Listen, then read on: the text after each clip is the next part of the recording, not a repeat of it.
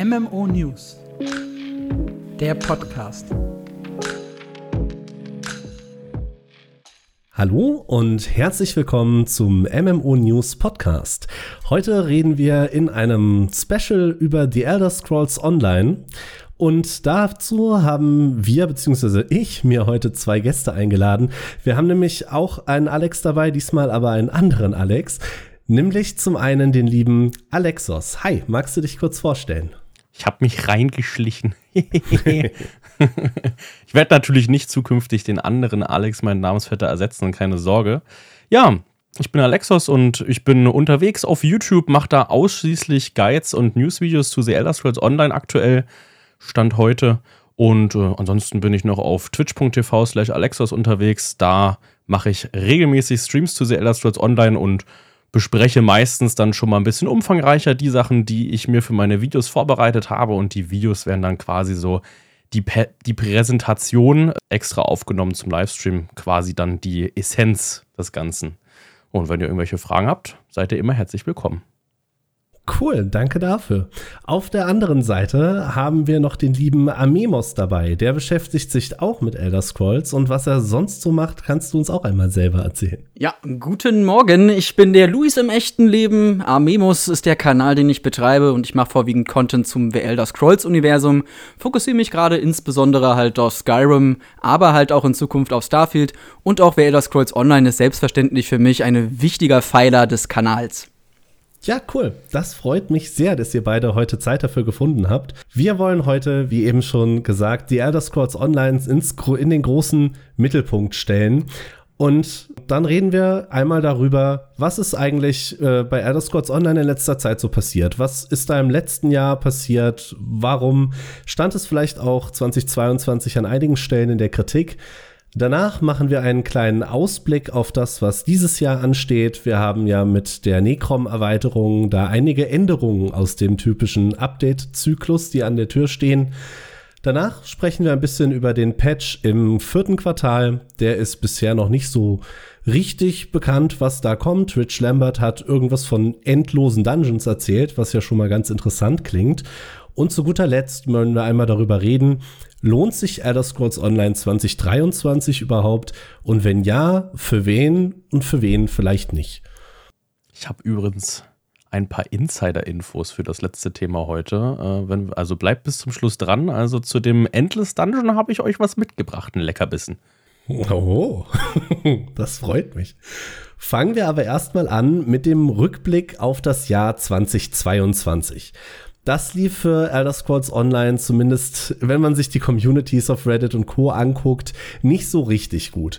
Da gab es unter anderem Kritik dafür, dass Updates zu vorhersehbar seien. Es gab immer den gleichen Rhythmus von Q1 mit Dungeon DLC, Q2 die Erweiterung, Q3 noch ein Dungeon DLC, Q4 neues Gebiet und Abschluss von der Storyline. Also die Story war praktisch immer auf ein Jahr beschränkt.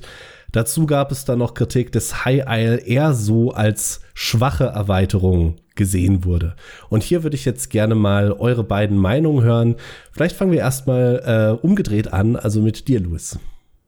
Ja, ich denke, dass das Jahr jetzt und vor allen Dingen auch die letzten zwei Jahre sehr, sehr geprägt waren von der Pandemie. Das wird in dieser ganzen Diskussion so ein bisschen leider vernachlässigt. Also insgesamt war, wenn man Gaming betrachtet, die letzten zwei Jahre halt echt nicht so stark. Gerade Blackwood und auch High Isle, wenn man das mal so ein bisschen vergleicht, auch gerade mit der letzten Erweiterung zuvor, also Greymore, sind meiner Meinung nach vom Empfinden, aber auch wenn man sich das mal so anguckt, was für Features man halt hat oder bekommen hat, sind einfach ein bisschen, naja, geringer ausgefallen es gab einfach ein bisschen gefühlt weniger Content.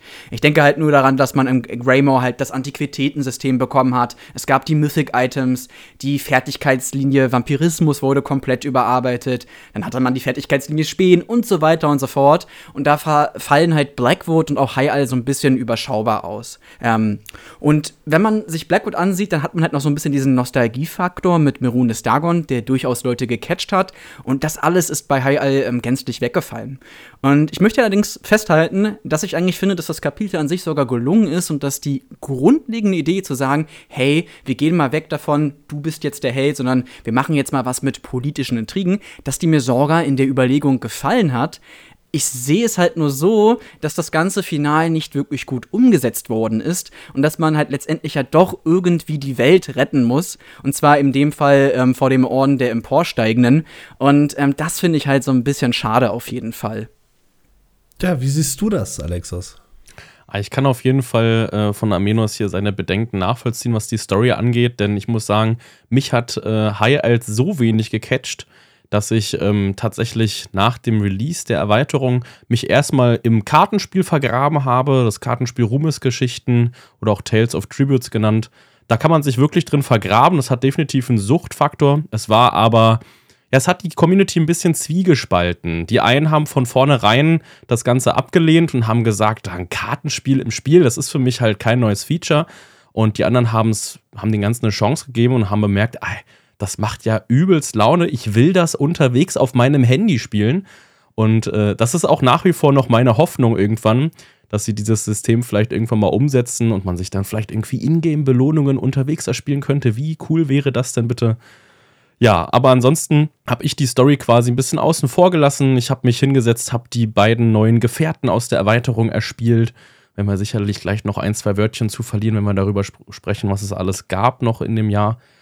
Ja, und ansonsten, ich glaube, so die Kritik, die ich hauptsächlich mitbekommen habe, vor allem auch aus der fortgeschrittenen Spielerbubble ist, es gab ja die sogenannten accountweiten Errungenschaften und Titel, die wurden Anfang des Jahres äh, 2022 eingeführt.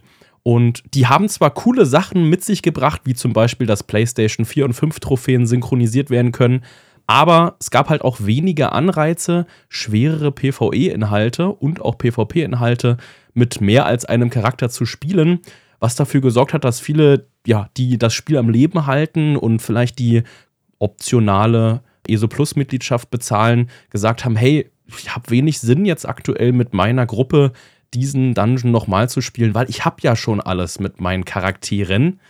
Und ich glaube, das war so der größte Kritikpunkt, den ich so mitbekommen habe im letzten Jahr. Ja. Ich, ich finde es da besonders spannend, dass du sagst, du hattest so super viel Spaß an dem Kartenspiel, weil gerade das habe ich so mitbekommen, wenn man durch die verschiedenen Foren scrollt, wurde ja besonders, ich sag mal, tatsächlich schlecht auch als großes neues Feature aufgenommen. Ja, also wenn man äh, ein bisschen mehr Kartenspiele spielt, dann findet man auf jeden Fall viele Parallelen zum Kartenspiel Dominion. Das war auf jeden Fall glaube ich, so das Hauptvorbild von der Elder Scrolls-Iteration. Ähm, das Coole an dem Kartenspiel ist, egal zu welchem Zeitpunkt man ins Spiel einsteigt, ähm, es basiert oder es funktioniert so, ihr könnt euch das vorstellen, die Aufgabe in diesem Spiel, also die Art und Weise, wie man die Runden gewinnt, ist, man baut sich sein Deck während einer Spielrunde zusammen sozusagen. Also man stellt sich nicht vor dem Duell quasi die Karten zusammen, sondern während des Duells baut man sich sein Deck und das Deck wird von Runde zu Runde besser. Und ähm, da werden quasi alle Karten, mit denen man ins Spiel einsteigt, in einen Stapel zusammengemischt und daraus können dann beide Spieler die Karten beziehen. Und ich finde das ein super geniales System, weil so hat man Chancengleichheit, so kann halt eben jeder Spaß an dem Spiel haben. Und es hat halt wirklich mit den ganzen Soundeffekten und Animationen eine sehr beruhigende Wirkung. Also, ich habe ja auch eine ganze Zeit lang Hearthstone zum Beispiel gespielt. Ähm, und ich fand das schon was ganz anderes, aber es hatte halt so eine, ähnlichen, so eine ähnliche entschleunigende Wirkung.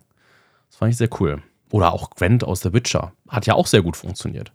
Da habe ich mich auch so lange drin verloren mit Gwent also, damals. Ich denke, dass da halt eigentlich auch, dass das Kartenspiel durchaus eine gute Idee war, dass das große Problem einerseits war, dass man das mit in das Kapitel hinzugefügt hat. Für mich ist das eher so eine Sache, die könnte man halt auch kostenlos einfach direkt in das Grundspiel integrieren weil ist es jetzt halt nicht sozusagen der Unique Selling Point, wo ich mir sagen würde, boah, krass, hi, ey, da mhm. gibt's ein Kartenspiel, was drin ist. Das hätten sie einfach, das hätten sie so halt quasi als Update für das Grundspiel mit rausbringen können. Dann wäre das, glaube ich, auch positiver aufgenommen worden, weil ich stimme hier ähm, Alexus einfach komplett zu. Also das Spiel hat durchaus Potenzial. Gerade die Idee hier mit dem Handy gar nicht mal so schlecht. Es gab ja mal ein Elder Scrolls Spiel, das hieß Elder Scrolls Legends. Das wurde ja leider ja. eingestellt es gibt ja durchaus Potenzial. Ob das kommt, glaube ich halt eher nicht. Es ist auf jeden Fall ein bisschen schade, ähm, weil es sich einfach um so ein Minispiel handelt, wo erstmal jetzt nicht konkret jemand nachgefragt äh, hat.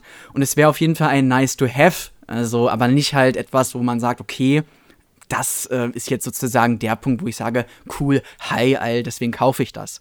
Da hat halt das Team, also Zenimax, schon in der Vergangenheit, finde ich, bessere ähm, Dinge in das Spiel hinzugefügt, wo man gesagt hat, okay, das ist schon vielleicht ganz cool. Zum Beispiel das Antiquitätensystem. Das erfreut sich einer ja. großen Beliebtheit. Ich selbst spiele also es ist wirklich auch, das finde ich wirklich süchtig machend. Es ist so simpel vom Prinzip, aber es macht halt auf jeden Fall Lust äh, und Bock, das zu zocken.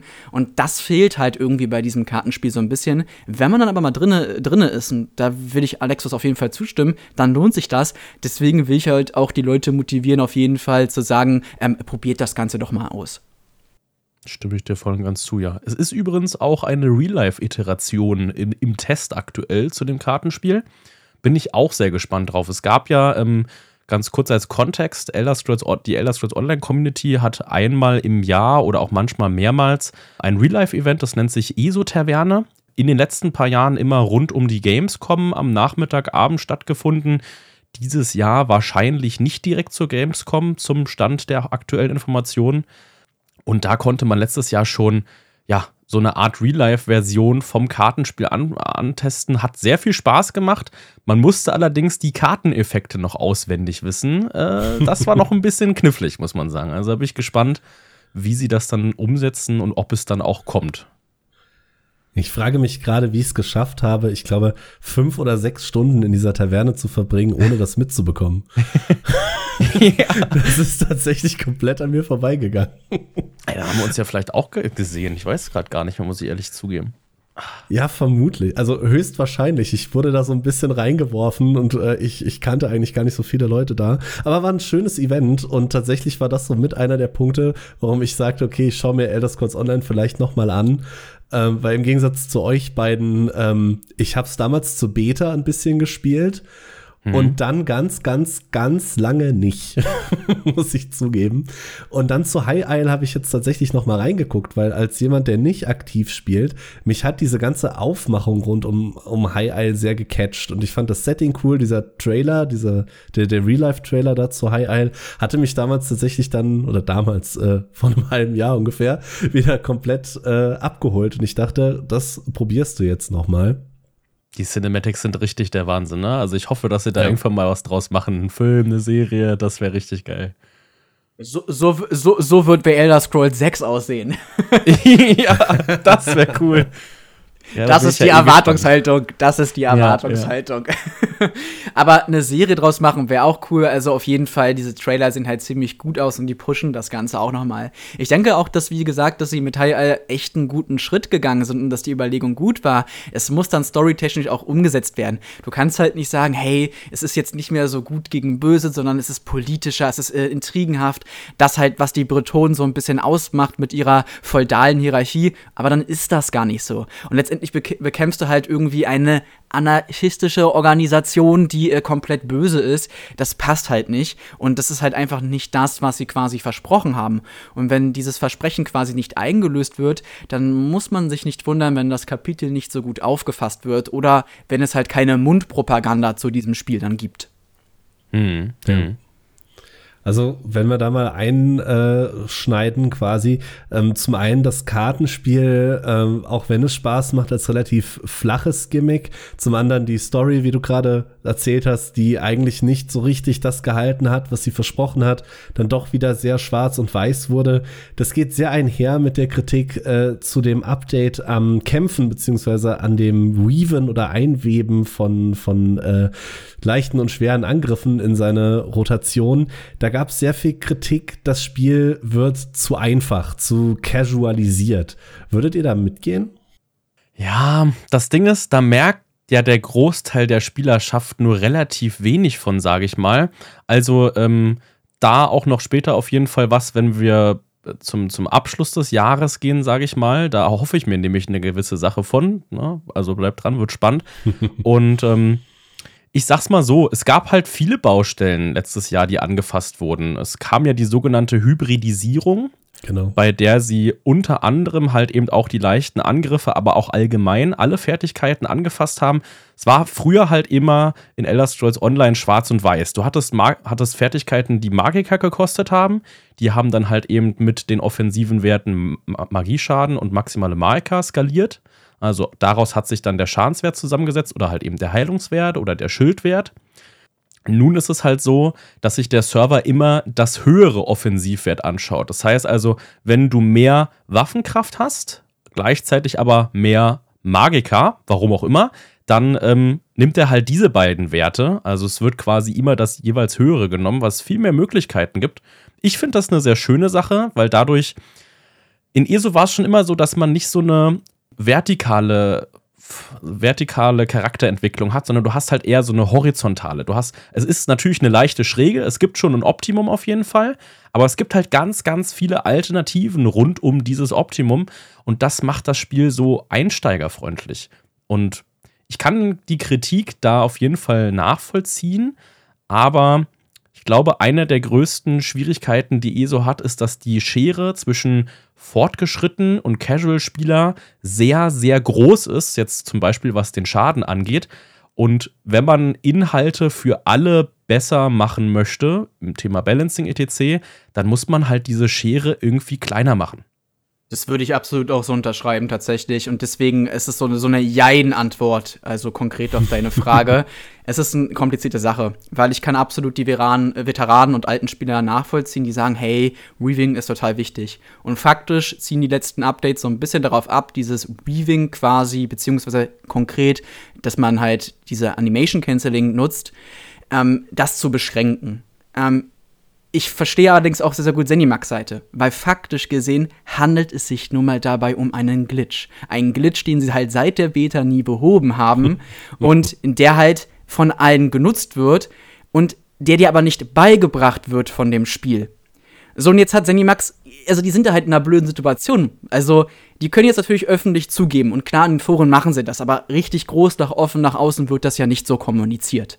Er könnte natürlich sagen, hey, jo, ja, es gibt diesen Glitch, it's a feature, so. Ähm, das tun sie aber natürlich nicht. Ich würde mir übrigens das Letztere jetzt gerade wünschen, was ich gesagt habe, weil das viele Probleme lösen würde. Ich würde halt sagen, dass man halt das einfach aktiv in das Spiel einbaut und das neuen Spielern auch beibringt.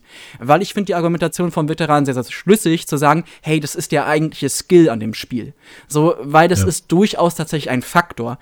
Es ist auch nur ein Faktor. Ähm, ich finde, das Spiel ist auch so anspruchsvoll. Ich finde, die, die Faszination bei ESO was mich so begeistert, ist halt, dass es halt diese verschiedenen Rüstungsteile gibt, dass du diese verschiedenen Fertigkeitslinien hast, dass du die alle miteinander kombinieren kannst, ähm, dass du sehr wenig eingeschränkt bist und das macht das, finde ich, strategisch, also in der Vorbereitung auf jeden Fall sehr anspruchsvoll.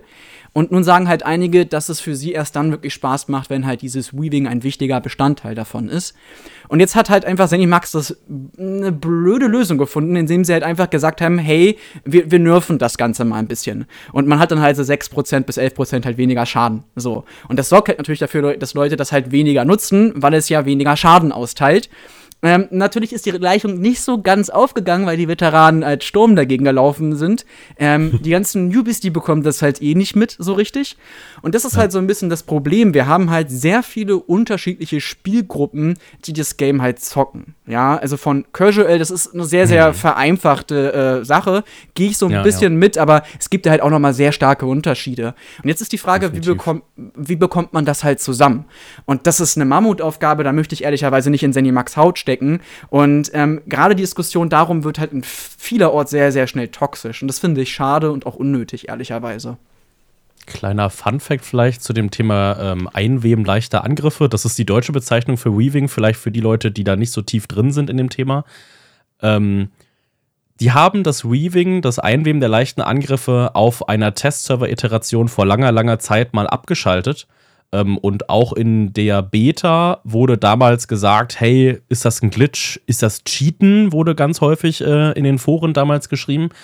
Und nach diesem Test auf dem Testserver und halt eben nach der Beta und dem Release des Spiels hat Zenimax halt dann damals, so haben sie es dargestellt, ob es nun ein Glitch war oder nicht. Sie konnten den Glitch optional beheben, haben das mal getestet und da wurde gesagt oder da hat sich sowohl die durchschnittliche, die, die Casual-Seite als auch die ähm, fortgeschrittene Seite damals sehr klar geäußert, dass das ein wichtiger Part ist von diesem dynamischen Kampfsystem. Du kannst halt in ESO sehr direkt auf alles reagieren. Du hast halt nicht ein Tap-Target und irgendwelche Cooldowns, die ablaufen. Die hat man auch, aber halt eben nicht nur. Du kannst halt sehr individuell auf bestimmte Situationen reagieren und dieses Einweben und dieses Animation Canceling ist ein großer Teil davon.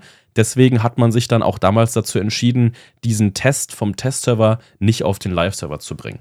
Also, ob es ein Glitch war, I didn't know, aber ähm, man hat es auf jeden Fall ausprobiert und die Ergebnisse waren da relativ klar, dass das Teil des Spiels bleiben soll. Man hat das ja tatsächlich auch in vergleichsweise vielen MMORPGs. Also dieses Skill Canceling gibt es ja tatsächlich fast in allen MMOs, die ein Action-Kampfsystem haben. Also vielleicht hat man sich da dann auch wirklich bewusst dagegen entschieden, logisch.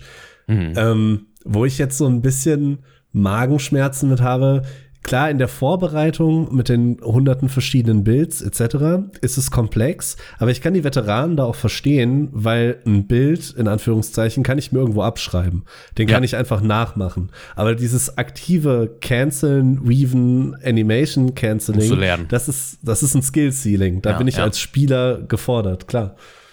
Ja, das stimmt, das stimmt auf jeden Fall. Da sieht man halt aber auch nochmal so ein bisschen, wie es die unterschiedliche Betrachtungen gibt. Ne? Ich mache ja sehr, sehr viel Content beispielsweise zu Skyrim und klar, Skyrim ist ein Singleplayer-Spiel, aber trotzdem kannst du halt dahingehend den Vergleich ziehen, dass du halt, na klar, da halt auch die ultimative Rüstung dir quasi zusammencraften kannst. Du kannst das sogar da in dem Spiel, was sehr, sehr buganfällig und sehr, sehr glitchanfällig ist, sogar sehr, sehr leicht erglitschen. Die Frage ist halt, ob du das machen willst. Ähm, und wie sehr man halt hinter dieser Meta jagt. Ich finde dieses Meta-Jagen ähm, teilweise ein bisschen merkwürdig, ehrlicherweise, dass da Leute so extrem versessen drauf sind. Es macht natürlich. Ist halt elitär, ne? Ja, es so ist sehr elitär und ich verstehe auch, warum man will der Beste sein und so ein bisschen. Es trifft halt aber real, würde ich behaupten, einfach auf 90 Prozent der Spieler nicht zu. Und äh, zu dem Faktor gehört halt einfach auch, äh, zu der ganzen Angelegenheit, dass wir halt eine Situation haben, dass sich MMO stark gewandelt haben. Also wer Elder Scrolls Online bezeichnet sich selbst nicht mal wirklich mehr als MMO in den Geschäftsberichten, hm. sondern als als Online-RPG. Und natürlich hast ja. du diese Vereinfachung, um das Spiel neuen Leuten zu öffnen.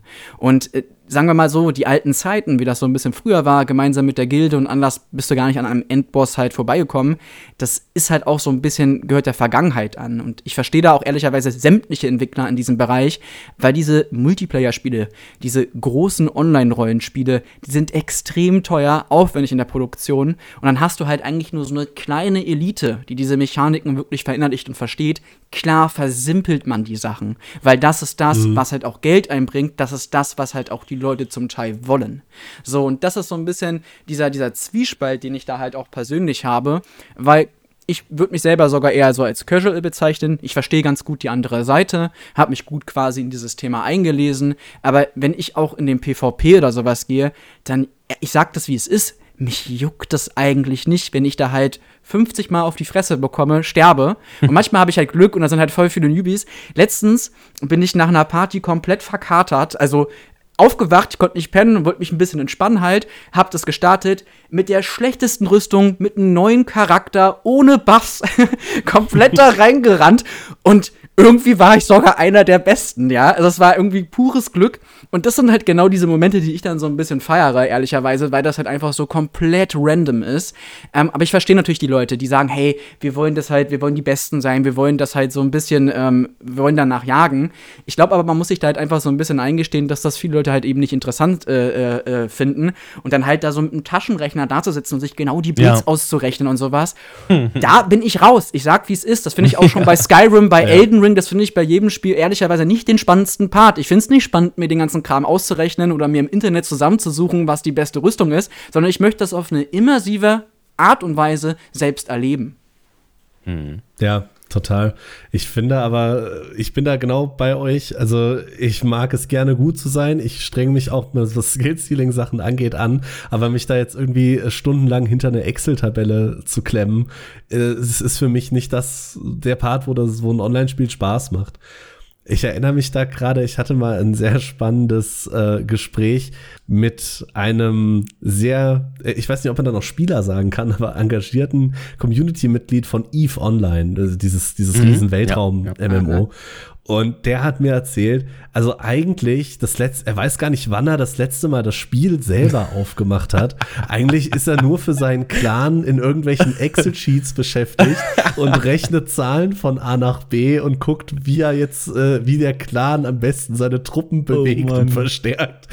Das fand ich total verrückt. Dafür wird das Spiel ja aber auch sehr, sehr viel kritisiert tatsächlich, äh, nach meinem Kenntnisstand. Ja. Das ist ja quasi ein Excel-Simulator. sagen sagen böse es, Zungen. das-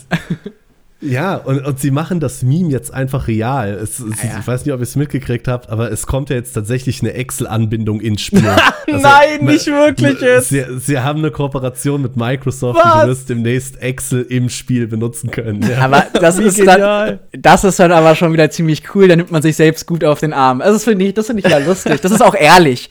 Und das ist halt auch so ein Ja. bisschen genau der Punkt, wo, wo wir vielleicht nochmal die Brücke schlagen können zu diesem Reaving. Wie gesagt, es gibt halt kein Tutorial. Es wird halt nirgendwo halt quasi erklärt im Spiel, dass das der Fall ist. Und ich würde mir halt einfach sehr stark wünschen, dass das gemacht wird. Weil die reale Erfahrung, so wie es gerade ist, für neue Spieler, aber auch für Spieler, die das halt bisher nicht mitbekommen haben, und das kann schon durchaus sein, dass du das zwei, drei Jahre wirklich nicht mitbekommen hast, weil du halt einfach nur diese ganzen Solo-Inhalte machst. Und dann gehst du immer halt in, in den in den PvP rein, in die Schlachten und in die ganzen Modi, die ja Elder Scrolls Online bietet und die auch geil sind und kriegst einfach mega derbe aufs Maul und checkst nicht warum. Und das ist dann frustrierend. Und das müssen die, müssen die halt irgendwie besser machen.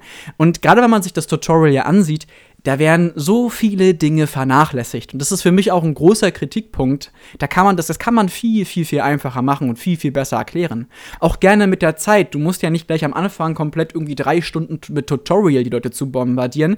Wenn ich ja nach Cyrodiil komme, dann gibt's ja sogar zum PvP ein Tutorial. Da werden mir ja sogar die Grundlagen, grundlegenden Mechaniken erklärt. Warum kann man nicht noch eine weitere Quest dort irgendwie inter, äh, implementieren, die quasi erweitertes Gameplay-Material erklärt äh, oder Techniken erklärt? So, das ist Ja. doch absolut im Machbaren.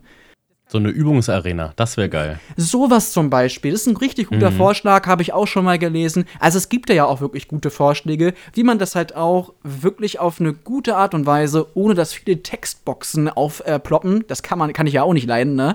Ähm, das, ähm, das machen. Und ich weiß auch, ich, ich gebe das auch zu, ich mache mir jetzt hier ein bisschen unbeliebt bei den alteingesessenen MMO-Hasen, so ein bisschen. Ja, früher hat man noch ein bisschen mehr gelesen, früher hat man das halt ähm, alles ein bisschen anders gemacht, aber zu der Realität gehört auch nur mal, dass halt Spiele moderner werden und das heißt nicht, dass man die Dinge nicht einfacher und ansprechender machen kann. Ja, Ja, sehe ich auch so. Gerade ESO ist da ja aber äh, sehr weit da vorne. Also ich Ja. glaube, es ist wenig, wenig MMOs da mehr vertonte Dialoge äh, als in. Elder Scrolls Online. Das stimmt total. Also, das ist, äh, äh, abgesehen jetzt von den Büchern und sowas, aber das wäre auch gar nicht meine Erwartungshaltung. Ich finde das eigentlich auch ganz cool, so Texte in Elder Scrolls Online, aber generell auch in den Elder Scrolls Spielen äh, zu lesen. Es ist der optimale Büchersimulator oder Lesesimulator. vom, vom, sag, das, das sagt sonst nie jemand, aber wenn man mal drüber nachdenkt, du kannst in so einer Dungeon so ein Buch aufschlagen und dann hast du halt die Musik, es tröpfelt vielleicht äh, das Wasser von der Decke. Das ist schon sehr, sehr immersiv. Also, das gefällt mir eigentlich immer sehr, Ja. sehr gut und das haben sie auch gut in ESO tatsächlich gemacht. Das stimmt. Ja, cool. ESO als Büchersimulator. Jetzt hast du Ist mir eine Schlagzeile, ist eine Schlagzeile, wa? Ja, ist schön. Es ist wunderschön. Du hast mir jetzt eine genauso wunderschöne Brücke zum nächsten Thema auf meiner Liste äh, geschlagen, nämlich was ist eigentlich mit dem PvP los?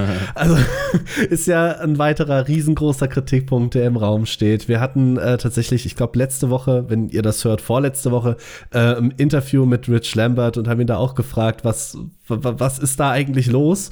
Äh, der hat uns erzählt, da können wir erst was tun, wenn die Server wieder okay sind. Okay, aber was, was stimmt da eigentlich nicht? Wa- Was haben die Leute gegen PvP?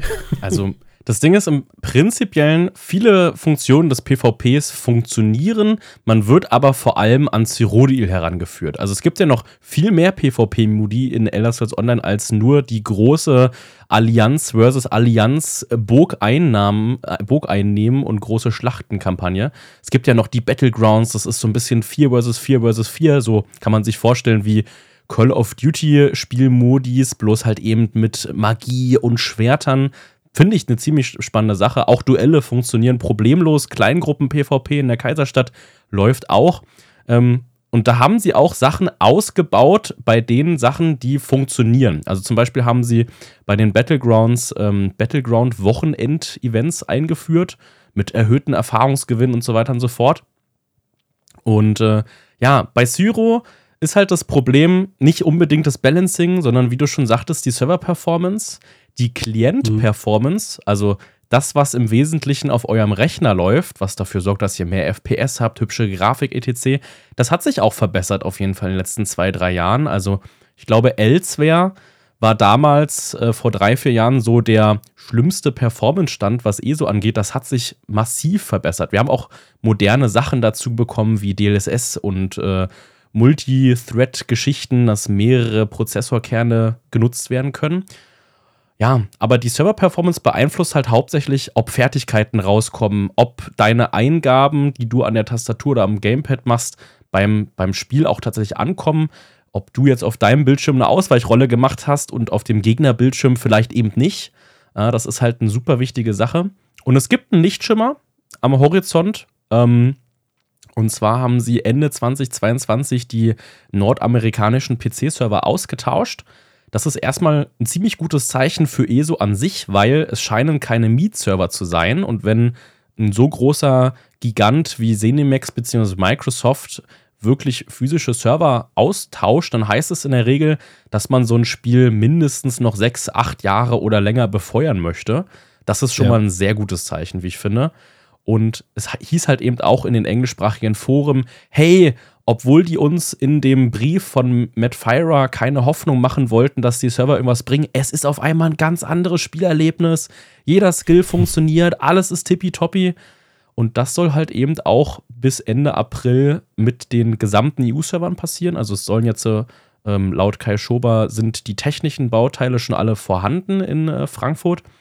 Und bis Ende April sollen jetzt alle drei EU-Server, PC, PlayStation und Xbox ausgetauscht werden und danach folgen dann die Konsolenserver aus NA. Also ich bin da zuversichtlich, aber es gibt diese Schmerzpunkte, vor allem in Cyrodiil. Mhm. Ja, also auf jeden Fall. Also ich finde es schon mal gut, dass es da so einen äh, Lichtblick auf jeden Fall gibt und dass das endlich final angegangen wird. Ich, ich möchte es aber noch mal ganz kurz betonen. Ich habe hier tatsächlich mal meine ähm, meine erste Disc von The Elder Scrolls Online. Wirklich noch eine CD, The Elder Scrolls Online Gold Edition, gerade mal herausgekramt. Das war die erste, die ich mir, glaube ich, beim Mediamarkt oder sowas gekauft habe. Und da steht hinten riesengroß drauf, ein Multiplayer-Rollenspiel. Ziehen Sie alleine ins Abenteuer oder schließen sie sich eine Armee aus Tausenden von Spielern im epischen Multiplayer-Schlachten an. Und mhm. jeder, der halt PvP spielt und gerade in Cyrodiil unterwegs ist, der wird jetzt richtig anfangen zu lachen. Weil das Ding ist ein, es ist ein Leckfest. Und äh, das auch seit Jahren. Die Problematik ist seit Jahren bekannt. Und ich finde, dafür muss man dann halt auch, so sehr ich Elder Scrolls Online auch gerne spiele, wirklich inzwischen täglich auch einfach zum Entspannen ähm, und so, das muss man dafür einfach kritisieren. Also es wird seit Jahren ja. schleifen schleifen gelassen. Definitiv. Ich finde es gut, dass sie jetzt diese Server endlich, dass sie das machen. Aber faktisch gesehen, und das muss man leider so sagen, haben sie ja ein Produkt angeboten, was in diesem Bereich leider unfertig war die ganze Zeit. Ich meine mal, es, es gab ja Zeiten, also jetzt gerade ist es ja besonders schlimm, wo einfach mitten im Kampf ein Ladebildschirm aufploppt. Mitten im Kampf. Dann gab es hm. letztes Jahr diesen Bug mit dem, ähm, mit dem, mit dem Blocken. Also, das ist ein extrem wichtiger Bestandteil, grundlegend von jedem Fantasy-Rollenspiel, dass das Blocken funktioniert. Aber Imagine, das Blocken geht nicht in einem Online, also in einem MMO-Spiel. Das ist am besten vorgest vorgestern gefixt so. Und klar, haben sie, äh, das ist vorangegangen und natürlich wollten die das auch nicht haben, aber das ist sehr, sehr ärgerlich. Und das verzeihen dann auch nicht alle. Spieler. Da kann man übrigens eine sehr gute Brücke schlagen zu dem Thema mit dem Einweben der leichten Angriffe, was wir vorhin hatten, wo du ja meintest, das haben sie dann halt einfach im Spiel gelassen. Äh, ähnlich wird es jetzt beim Blocken tatsächlich. Mit dem nächsten Update ähm, deaktiviert sich der Block nicht mehr beim Waffenwechsel, was ja einer der Hauptfaktoren war, die diesen Fehler hervorgerufen haben. Also vielleicht ganz kurz hier als Kontext. Äh, wenn man in ESO Waffen weggesteckt hat oder einen Waffenwechsel gemacht hat, während man blockt, dann hat man weiterhin, man hat immer so ein Symbol vom Charakter, wenn man blockt, damit man das visuell sehen kann. Und dieses Symbol ist nicht verschwunden, obwohl man serverseitig nicht mehr geblockt hat, sozusagen. Das war der Fehler. Und das beheben sie jetzt äh, quasi, indem sie sagen, ja, man blockt jetzt einfach immer, auch beim Waffenwechsel. Wenn man blocken möchte, wenn man die Taste dazu drückt. Ja, ich finde es eine gute so Änderung, weil das bringt noch viele andere Sachen mit sich. Zum Beispiel wird es, das war halt ein Hauptgrund, warum sich viele nicht an Tanks getraut haben im fortgeschritten, in der fortgeschrittenen Spielerbubble. Weil es gibt halt diese Situation, wo der Boss zu seiner super starken Mega-Attacke äh, ausholt. Und wenn du dann nicht die Angriffsmuster des Gegners kennst und jetzt gerade einen Waffenwechsel machst, und das ist was Essentielles in ESO, dann stirbst du halt. Und das wird jetzt halt wesentlich weniger passieren. So beheben sie dann letzten Endes mhm. auch diesen Fehler vollends. Aber es ist halt wieder so drumherum. Also, es ist ein Muster, was ich da erkenne. Wo man jetzt auch wieder sagen könnte, äh, wenn das wegfällt, verliert es auch wieder ein bisschen das Skillset. Ja, definitiv. Ja, das ist auch eine Sache, die jetzt aktuell wieder ein bisschen lauter geworden ist deswegen. Aber ähm, man muss sagen, also ich habe die Patch Notes jetzt in meinem Stream ähm, durchgelesen gehabt und es sieht sehr vielversprechend aus, weil man sieht, dass die letzten paar Jahre gab es immer mal wieder so ein paar Quality of Life Verbesserungen auf Wunsch der Community und noch ein paar Sachen, die Cinemax für richtig gehalten hat. Und diesmal sieht der gesamte nächste Patch so aus, als ob er nur aus Spielerfeedback besteht. Das ist richtig krass.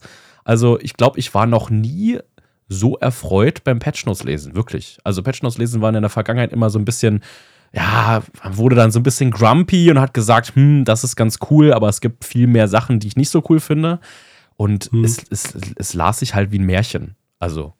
Ja, also, war wirklich krass. Ich, ich habe da jetzt gerade auch natürlich ein bisschen gepoltert, ne? Man darf bei ja, so welchen. Dingen auch immer nicht vergessen, ähm, dass so welche Updates immer einen sehr, sehr langen, eine sehr, sehr lange Entwicklung hinter sich haben. Das heißt, wenn wir uns jetzt gerade über irgendein Thema beschweren, dann ist der nächste Patch, der dazu rauskommt, nicht die Beschwerde quasi, also dass das dann halt gelöst wird, sondern man geht viel, viel ältere Themen quasi gerade erst an. Das heißt, du hast halt immer eine ja. Verzögerung. Wenn ich jetzt sage, hey, ich wünsche mir für das nächste Kapitel das und das, dann wird jetzt gerade ja schon für das nächste Jahr, also 2024, ja. schon längst an dem Kapitel gearbeitet. Das heißt, mein Wunsch wird wahrscheinlich nicht berücksichtigt werden. Also das muss man halt immer mit einberechnen in dieser Content-Erstellung, in dieser Produktion bei so einem Online-Spiel. Und man muss auch sagen, äh, Zenimax liefert ja auch sehr, sehr viel ab. Es gab ja die letzten Jahre extrem viel Content. Klar schleichen sich da Fehler ein. Und das ist immer so eine Frage, mhm. die müssen ja auch die Waagschale halten. Die müssen halt liefern um natürlich Geld zu verdienen. Das ist nun mal so äh, in dem System, in dem wir leben. Und andererseits gibt es halt Bugs und Fehler und wie gleicht man das Ganze aus? Das ist schwierig. Sie schaffen es ja einigermaßen, die Waagschale zu halten. Ich finde es gut auf jeden Fall, dass es das jetzt vorangeht beim äh, PvP, weil es wäre ein absoluter Traum, wirklich mit Tausenden von Spielern flüssig ähm, PvP zu erleben. Und wenn da die ersten ähm, von den Testservern ähm, sagen, das läuft schon relativ gut jetzt mit den neuen Servern im amerikanischen Raum, dann freut mich das auf jeden Fall und lässt, das, lässt mich mit Zuversicht äh, blicken auf die europäischen Server. Definitiv. Ich denke auch, das, das wird, super. wird gut. Ich finde das ja auch so ein bisschen schaurig, weil es letzten Endes heißt es ja, ESO, die Beta lief, glaube ich, 2012. Heißt das jetzt, ja. dass die Server von 2012 waren? Das wäre Intel Haswell gewesen. Da gab es, ich glaube, ja. das höchste waren 15 Kern-Serverprozessoren. Heute reden wir von 96 Kernen mit virtueller Aufteilung in das Doppelte. Also, das ist schon ein großer Unterschied. Dann würden wir den ersten Punkt oder das erste Kapitel hier mal zum, zum Abschluss bringen wollen.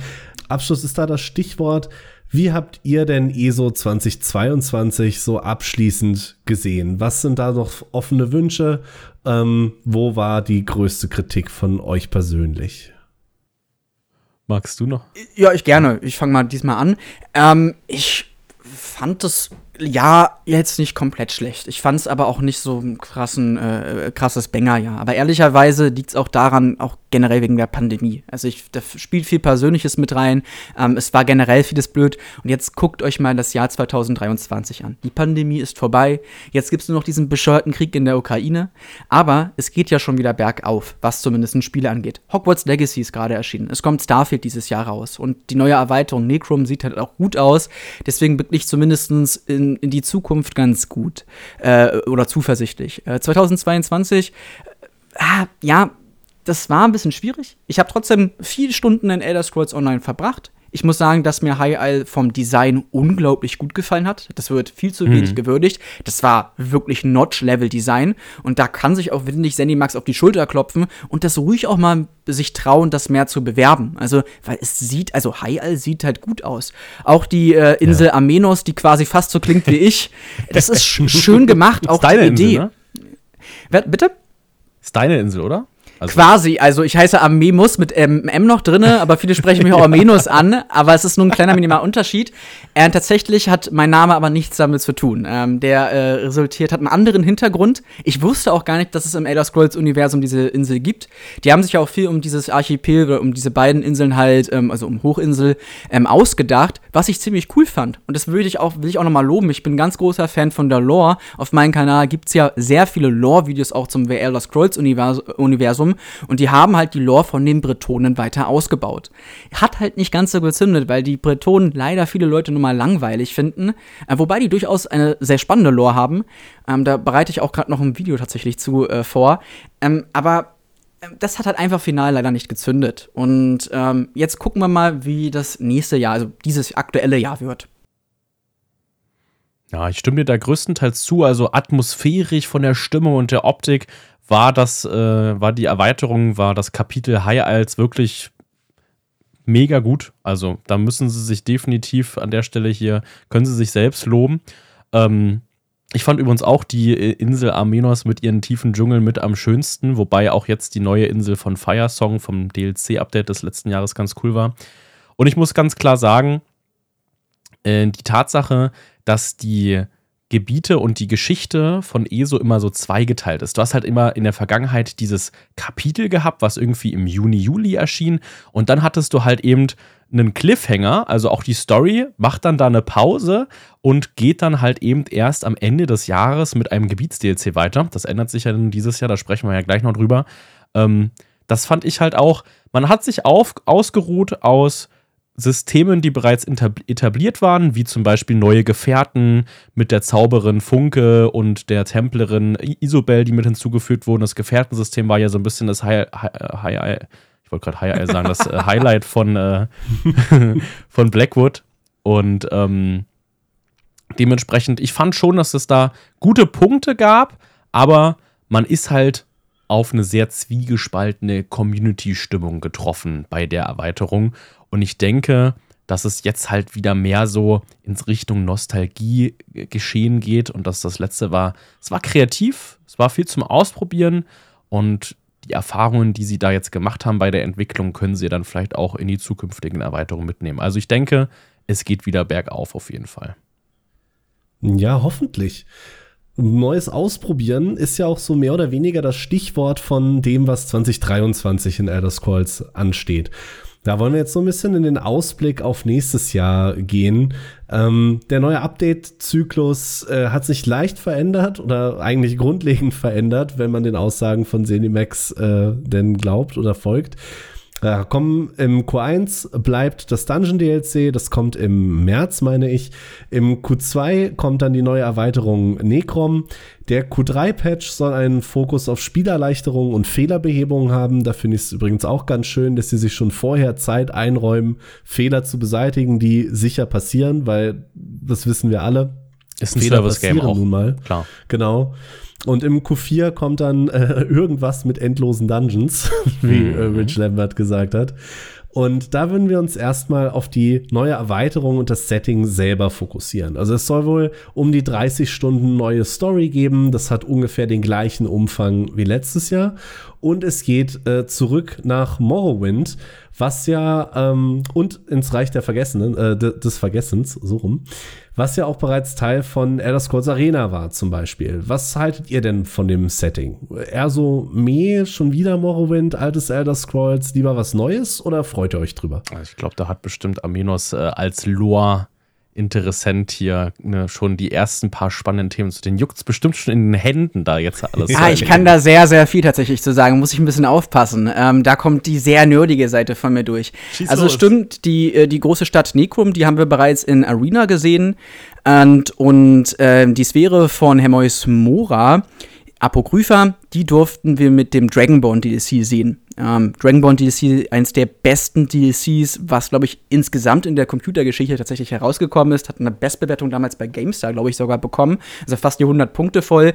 Und es hat unglaublich äh, viele Leute halt begeistert tatsächlich. Gerade halt auch zu dem Dedra-Fürsten Hermois Mora. Ähm, das ist eine Figur, die sich durch sehr stark durch die Elder Scrolls Spiele zieht, aber wo wir jetzt gar nicht so viele Quests hatten, bis auf halt das äh, Dragonborn DLC, wo es halt nach Apokrypha geht und wo er jetzt direkt auch nicht, sagen wir mal, die wichtigste Rolle spielt. Ähm, und dementsprechend darf man da sehr, sehr aufgeregt sein und ich freue mich vor allen Dingen auf die Interpretation von Zenimax, äh, wie sie sich Apokrypha vorstellen. Also wir haben da schon so ein bisschen was ja zum Trailer gesehen und ähm, sie wollen das Gebiet ja quasi ein bisschen erweitern, beziehungsweise man hat halt im Gameplay-Trailer gesehen, dass man deutlich mehr Areale von Apokrypha besuchen darf. Und ich bin sehr gespannt, A, wie groß das Ganze ausfallen wird und B, wie viel neue Lore sie quasi hinzufügen, weil ich würde mich natürlich auch freuen, ein paar neue Informationen zu Hermois Mora herauszufinden. Auf jeden Fall soll ich dir da mal, gerne. Soll ja. ich dir da mal eine Notizliste machen zu den drei Quests, die es bereits in ESO gibt und wo die sind? Dann kannst du da vielleicht auch ein Video zu machen, was man, was bereits bisher geschah zu Hermios Mora in The Elder Scrolls Online. Ist tatsächlich in Planung. Ich freue mich aber gerne über die Liste, weil ich finde ich es manchmal ein bisschen schwierig, die Quests in ESO halt zu finden, ähm, die für ja. so welche Videos relevant sind. Da gibt es halt leider auch nicht so gute Wiki-Einträge und das Spiel ist halt groß und ich habe natürlich nicht alle Quests gespielt bisher. Also, das ist ja auch fast unmöglich, wenn man mal bedenkt, ja. dass es über über 2000 Quests gibt. Also ja, auf jeden Fall her mit der Liste. Nimm mich gerne. Kann ich dir gerne zukommen lassen, ja. Also es gibt auf jeden Fall jetzt schon ein bisschen was zu Hermios Mora zu erleben. Aber das sind relativ alte Sachen, deswegen denke ich, dass sie wenig mit dem zu tun haben werden, was wir da jetzt nun sehen werden. Ja. Das klang, das heißt, ihr seid beide erstmal Fan von dem Setting äh, und mehr gespannt als auf High Isle zum Beispiel. Ja, aber sowas von. Allein, wir haben ja schon ein bisschen Inhalte gesehen in dem Reveal, was jetzt, äh, ich glaube, am 25. war. 25. Mhm. Januar müsste es gewesen sein. Da wurde uns ja auch schon ganz viel vom Gebiet gezeigt und so. Also ich muss sagen, die Telvanni-Halbinsel, das sieht halt so unglaublich gut aus, ähm, weil High Isles fand ich war so ein bisschen auf dem Boden gebliebene äh, Mittelalter-Fantasy, sage ich mal. Also weniger ja. Fantasy, mehr Mittelalter. Wobei die Dschungel natürlich auch sehr, sehr coole äh, Atmosphäre erzeugt haben. Und ich finde aber jetzt bei dieser Telvanni-Halbinsel, diese bunten Pilze und die einfach der Kontrast, ja, ist, wir, wir, kennen ja alles auf Social Media, soll immer alles mit besonders viel Kontrast sein. Und es mhm. übersetzt sich ja auch so ein bisschen in unsere Vorlieben, was wir bei Spielen gerne sehen wollen, teilweise.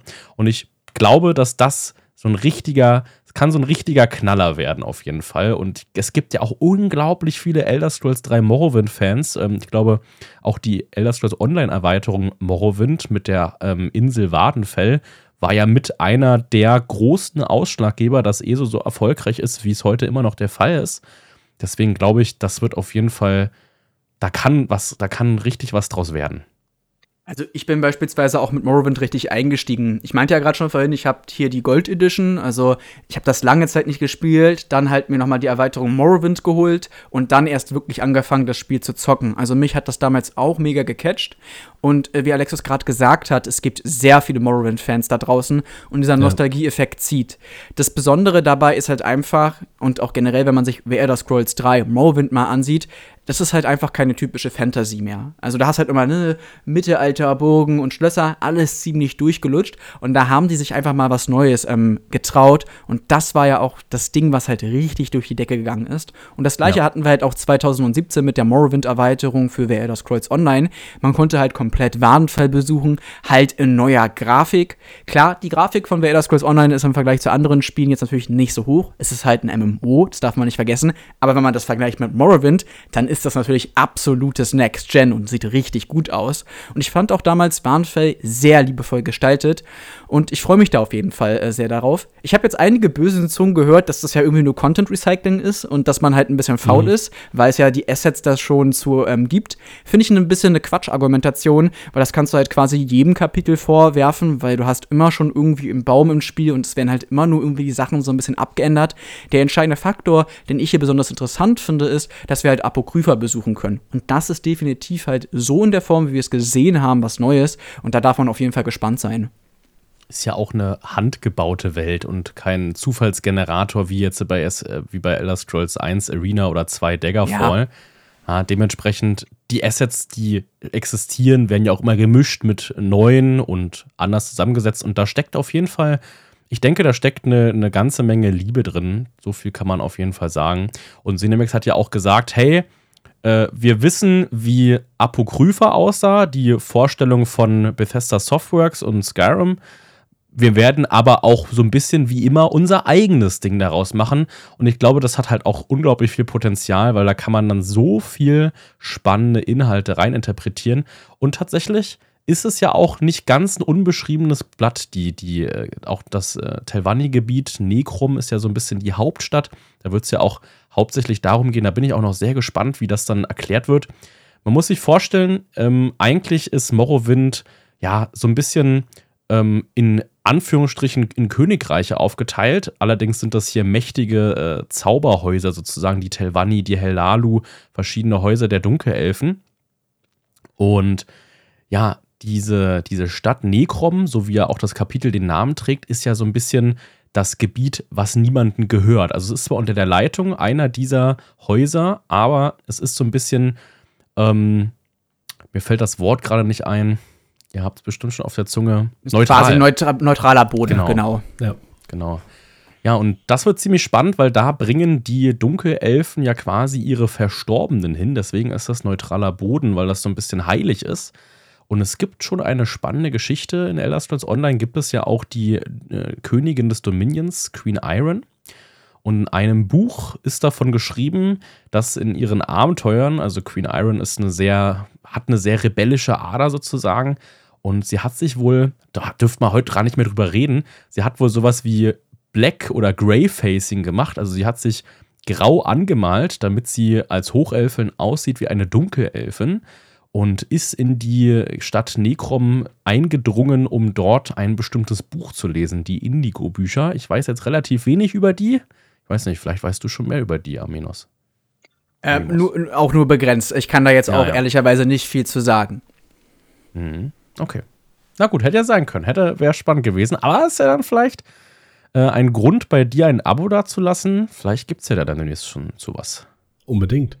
Aktuell, um das mal so ein bisschen zu spoilern, ich arbeite an einem sehr, sehr großen Video zu Hermois Mora. Da sind die Arbeiten auch schon begonnen. Es ist unfassbar anstrengend, ehrlicherweise, weil ich das Video sehr groß gestalten möchte. Also es soll auch wirklich ein bisschen länger gehen. Ich verrate da jetzt nicht so viel, weil sonst haben die Leute immer zu hohe Erwartungen, aber es wird auf jeden Fall ein spezielles Video werden und ich plane auch zu den anderen Inhalten tatsächlich ein bisschen was zu machen, auch zu dieser Thematik. Ich bin gerade so ein bisschen dabei, mich äh, quasi äh, in die Historie auf Morrowind nochmal einzulesen. Ich weiß schon viele Sachen. Ich bin vor allen Dingen ziemlich fit, was die Gründung des Dritten Kaiserreiches angeht. Also äh, wenn man mit Blick auf Tiber Septim und seine Eroberungen, er hat ja quasi, wenn man so möchte, naja, eigentlich nicht, aber Morrowind geeinigt oder unterworfen, besser gesagt. Da kann ich viel sagen, aber das spielt ja ein paar Jährchen nach The Elder Scrolls Online, deswegen ist das für mich ja. auch ein ziemlich aufregender und blinder Fleck. Die Historie ist halt sehr, sehr komplex, du kannst da wirklich sehr viel zu machen und dementsprechend kenne kenn ich nicht alle Stellen, also auch nicht auswendig. Es kann sogar sein, dass ich über diese Bücher schon gestoßen bin und ich das einfach nur nochmal abrufen quasi muss in Ruhe und dann kann ich dazu auch referieren. Ähm, es gibt halt sehr, sehr viele Sachen halt einfach. Ich glaube, dass dieses Setting aber sehr spannend ist tatsächlich, aus gleich mehreren mehreren Faktoren. Einerseits halt wegen den Telvani, die ja auch viel mit der Nekromantie zu tun haben. Generell, die Dunmer haben einen sehr, sehr starken Ahnenkult, ähm, der erst später halt vom Kaiserreich quasi unterbunden worden ist, in The Elder Scrolls Online aber noch stattfindet. Wobei es da mhm. halt auch Leute gibt, die eher konservativ sind und Leute, die eher progressiv sind und das eher ablehnen. Und das ist ziemlich spannend. Und ich finde es auch lustig, muss ich ehrlicherweise sagen, weil mit Elsewhere die letzte Klasse in das Spiel kam und die war hm. halt passenderweise ein Nekromant. Und jetzt kommt wieder eine neue Klasse ins Spiel, wo es sich vor allen Dingen halt um das Haus Telvani dreht, beziehungsweise um Nekrom, die Stadt der Toten. Und wo ja Nekromantie an sich in der Kultur der Dunmer eine wichtige Rolle spielt. Das ist irgendwie lustig gewählt. Ja, ja. Du hast mir doch schon eine super Überleitung zum nächsten Thema gegeben, nämlich natürlich die neue Klasse, äh, der Arkanist. Der soll ein ganz cooles neues Kombosystem haben. Der, wenn ich das richtig verstanden habe, füllt quasi mit seinen normalen Angriffen seine Krux-Punkte auf und die machen ihr seine nächsten Fähigkeiten stärker. Und je nachdem, wie viele Krux er quasi für diese Fähigkeiten benutzt, desto stärker wird die dann. Das genau, ja. gibt natürlich eine Menge, Menge Möglichkeiten in verschiedenen Builds, Spielweisen etc. Und äh, wir haben auch schon von Rich Lambert gehört, er soll sich so besonders anfühlen. Es gibt keinen Vergleich zu bisherigen Klassen, was jetzt auf Papier erstmal super klingt. Deswegen würde ich die Frage da einmal an unsere Experten hier weitergeben. Ist es wirklich gut oder gibt es da auch Bedenken?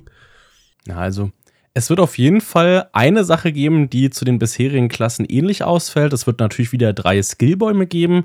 Einen offensiven, also für Angriffsfertigkeiten, der wird vermutlich Verkünder des Folianten heißen. Lässt natürlich schon ein bisschen drauf schließen, welches Thema die Fertigkeiten optisch haben werden. Passt natürlich sehr gut zum äh, Dedrichten Prinzen Hemios Mora, ähm, der ja hauptsächlich der, der Fürst des Wissens ist, sozusagen. Mhm.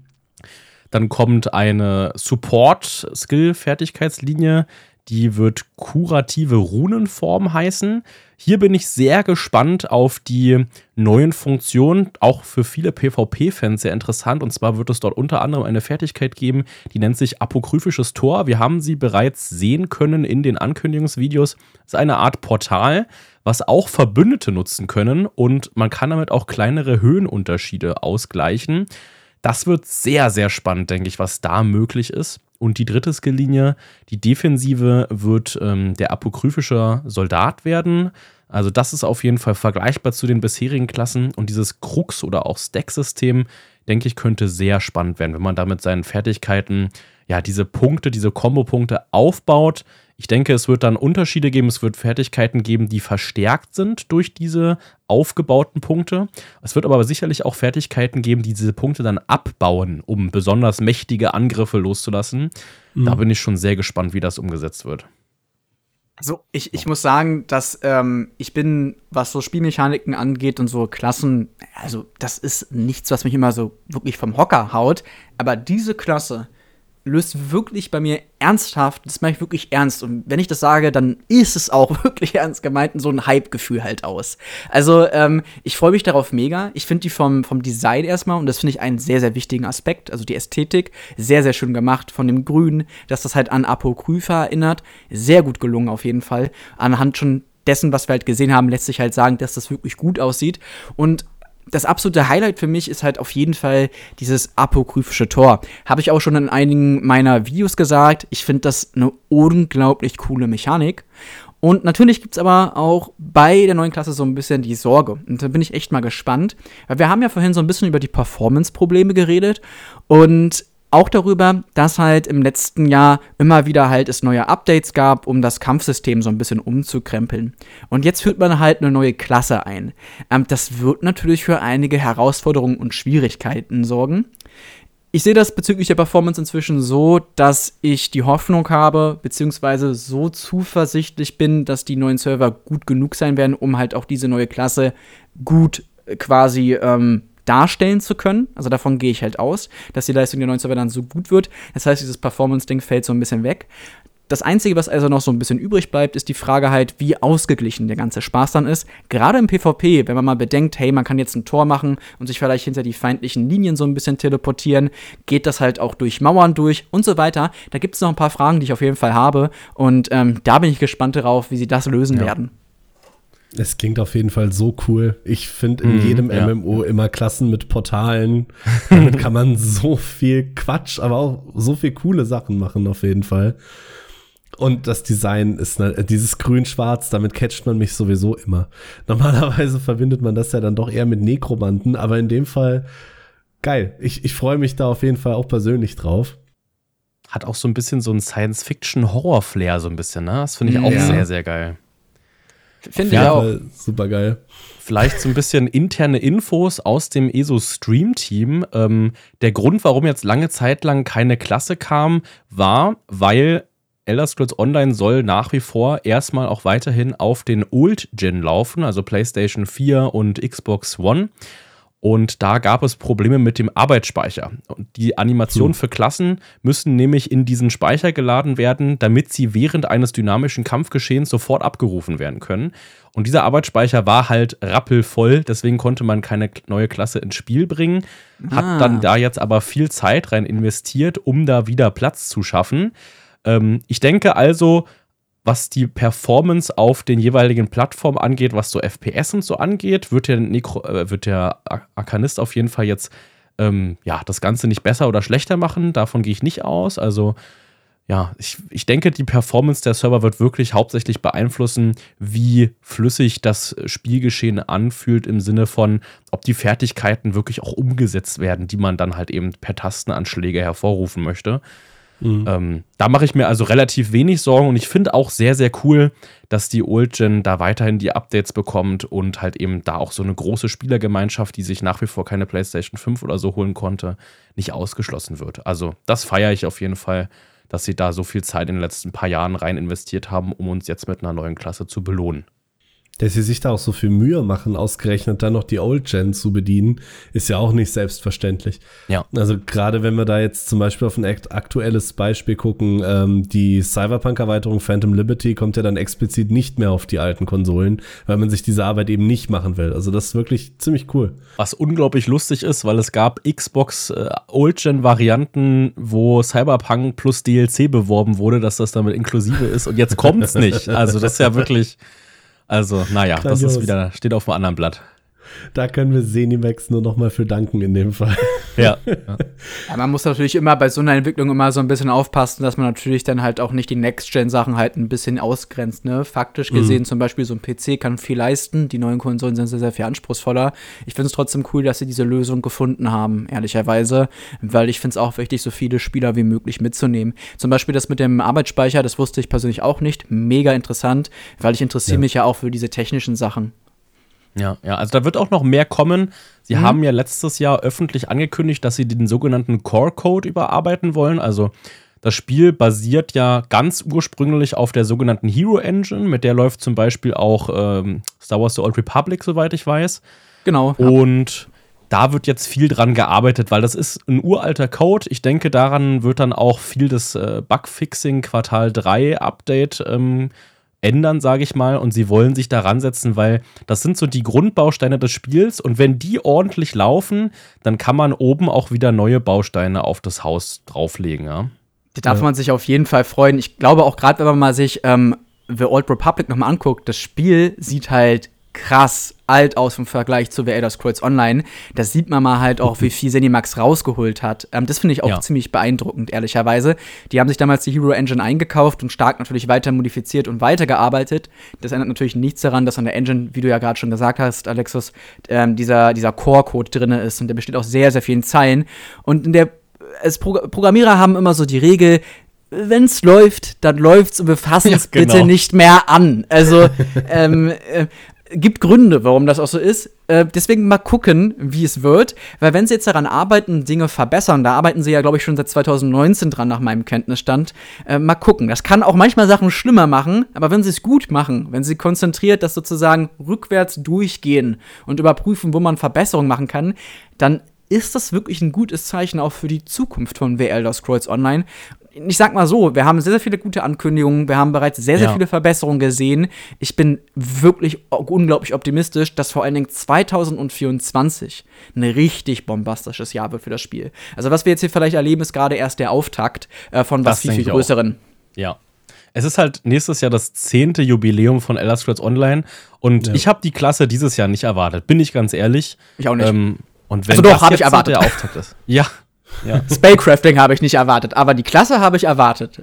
Aber Das war ja auch ein ganz großes Geschrei in der englischen ESO-Bubble. Ähm, Spellcrafting ist es nun nicht geworden, also dass man sich seine eigenen Fertigkeiten wie in Oblivion oder so erstellen kann.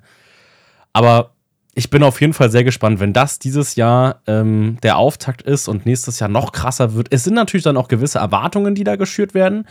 Ähm, übrigens das mit dem Core-Code an sich, also sie haben viel verändert in den letzten paar Jahren seit 2019. Das war ja Elsewhere, wo die Klient-Performance auf den PC oder auf den Konsolen nicht so gut war. Aber den Core-Code haben sie erst jetzt Ende letzten Jahres angefasst und da bin ich wirklich, das ist halt auch wieder so ein Zeichen, so wie die neuen Server, dass äh, das ein Steckenpferd für Cinemax und Bethesda bleiben wird und dass sie da weiterhin jegliche Energie reinstecken wollen, damit das Ding am Leben bleibt. Ähnlich wie bei Amazon Game Studios, die alles gekillt haben, außer New World gefühlt. Ja, gerade wenn man sowas tiefgreifendes wie eben den Core-Code verändert. Das macht man ja nicht mal einfach so. Das ist auf jeden Fall ein Zeichen, dass da hoffentlich noch viele Jahre was passiert, wenn ihr auch gerade beide euch einig seid, 2023 wird quasi nur der Auftakt. Ja. Was dann aber wieder mich zu meiner nächsten Frage führt.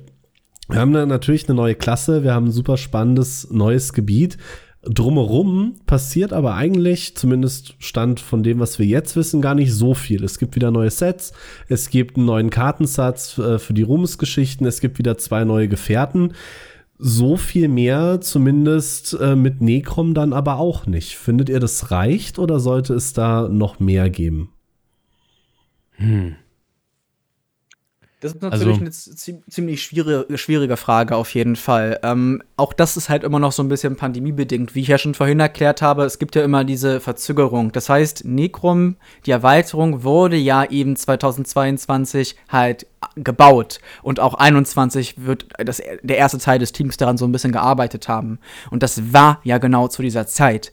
Ähm, dementsprechend ja. kann Zenimax erst so wirklich voll aufdrehen 2024. Also jetzt, wenn gerade an der nächsten Erweiterung für das nächste Jahr gearbeitet wird.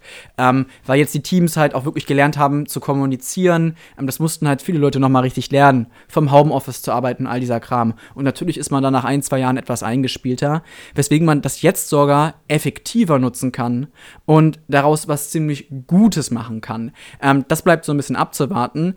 Ähm, hm. Ja, man, man, muss ein bisschen gucken, es wird dieses Jahr weniger Content geben, weil man halt mehr halt diese ganzen Performance-Sachen und all die ganzen Dinge in Angriff nehmen will. Das hat so einen kleinen faden Beigeschmack. Das Spiel hat aber an sich sehr, sehr viel Content. Und ich bin sogar jemand, der sehr, sehr knallhart sagt, uff, es sind jetzt die letzten Jahre sehr viele Features hinzugekommen. Also wirklich von von einem Schmuck, Schmuckhandwerk, äh, Antiquitätensystem, die, äh, die Gefährtenbegleiter ähm, und so weiter und so fort, Mythic-Items und, und, um. und äh, es haut einen um. Also selbst, ja. also, selbst wenn du sagst, okay, ich spiele eh so auf einer täglichen Basis zwei, drei Stunden, kannst du nicht jedes System täglich irgendwie in irgendeiner Art und Weise ähm, äh, spielen. Es sei natürlich, du hast mhm. eine gute Daily Routine, äh, dann, dann ist das nochmal was anderes, na klar. Aber ähm, häufig ist es halt so, dass du halt, ne, ah, heute habe ich mal ein bisschen Bock, ähm, nochmal nach diesen geilen neuen Mythic-Items zu suchen, die Alexus im letzten Video vorgestellt habe. Oder ähm, heute möchte ich vielleicht doch äh, ein paar Antiquitäten sammeln. So, ähm, du hast sehr, sehr viele Facetten und das Spiel an sich ist auch groß. Mal Hand aufs Herz, mhm. du bist halt auch eine lange Zeit mal in einer Region nicht unterwegs. Also ich spiele jetzt ja. gerade vor allen Dingen viel in Gradwald und war jetzt gefühlt seit, also wirklich auch im echten Leben seit einem halben Jahr nicht mehr, weiß ich nicht, in, in Himmelsrand unterwegs, so in Teilen. Und ja. ähm, das ist halt das Heftige. Da ist die Frage, braucht es überhaupt so viel Content und ist es nicht sogar vernünftiger zu sagen, okay, wir machen ein bisschen weniger und dafür machen wir es gut? Darauf wollen sie auch, glaube ich, so ein bisschen Fokus legen, haben sie zumindest. Das sind jetzt Sachen aus dem Forum, da muss man natürlich tief drin sein aber es wurde so ein bisschen angeteasert, dass sie sich dieses Jahr und auch nächstes Jahr auch auf wiederholbare Elemente ähm, wieder mehr auslegen wollen. Also weniger Sachen, die man nur einmal spielt, wie jetzt be beispielsweise die Story, sondern auch wieder neue Systeme, die ja einen Grund geben, in die Gebiete zu laufen und so weiter und so fort. Es gibt ja viele Sachen, ähm, die die typische MMOs anders machen als ESO, beziehungsweise ESO anders macht als typische MMOs. Und ähm, ich denke mal, da wird man jetzt auf jeden Fall viel Zeit rein investieren, Konzepte auszuarbeiten, wie man die Spieler gut verteilt und Gründe gibt, in diesen riesigen Content zu laufen. Und ich denke auch, dass die neue Erweiterung dieses Jahr noch, ja, es, es klingt jetzt zwar erstmal so, als ob das wenig wird, aber zum Beispiel das neue Ruhmes-Geschichtendeck soll das Thema Alma Lexia haben. Das wird ziemlich spannend, denke ich.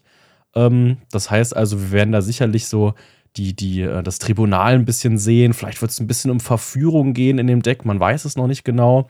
Ähm, die beiden neuen Gefährten, die wir bekommen, werden zwei Klassen haben, die sich häufig gewünscht wurden. Und zwar wird es einmal ein Agonia-Hüter.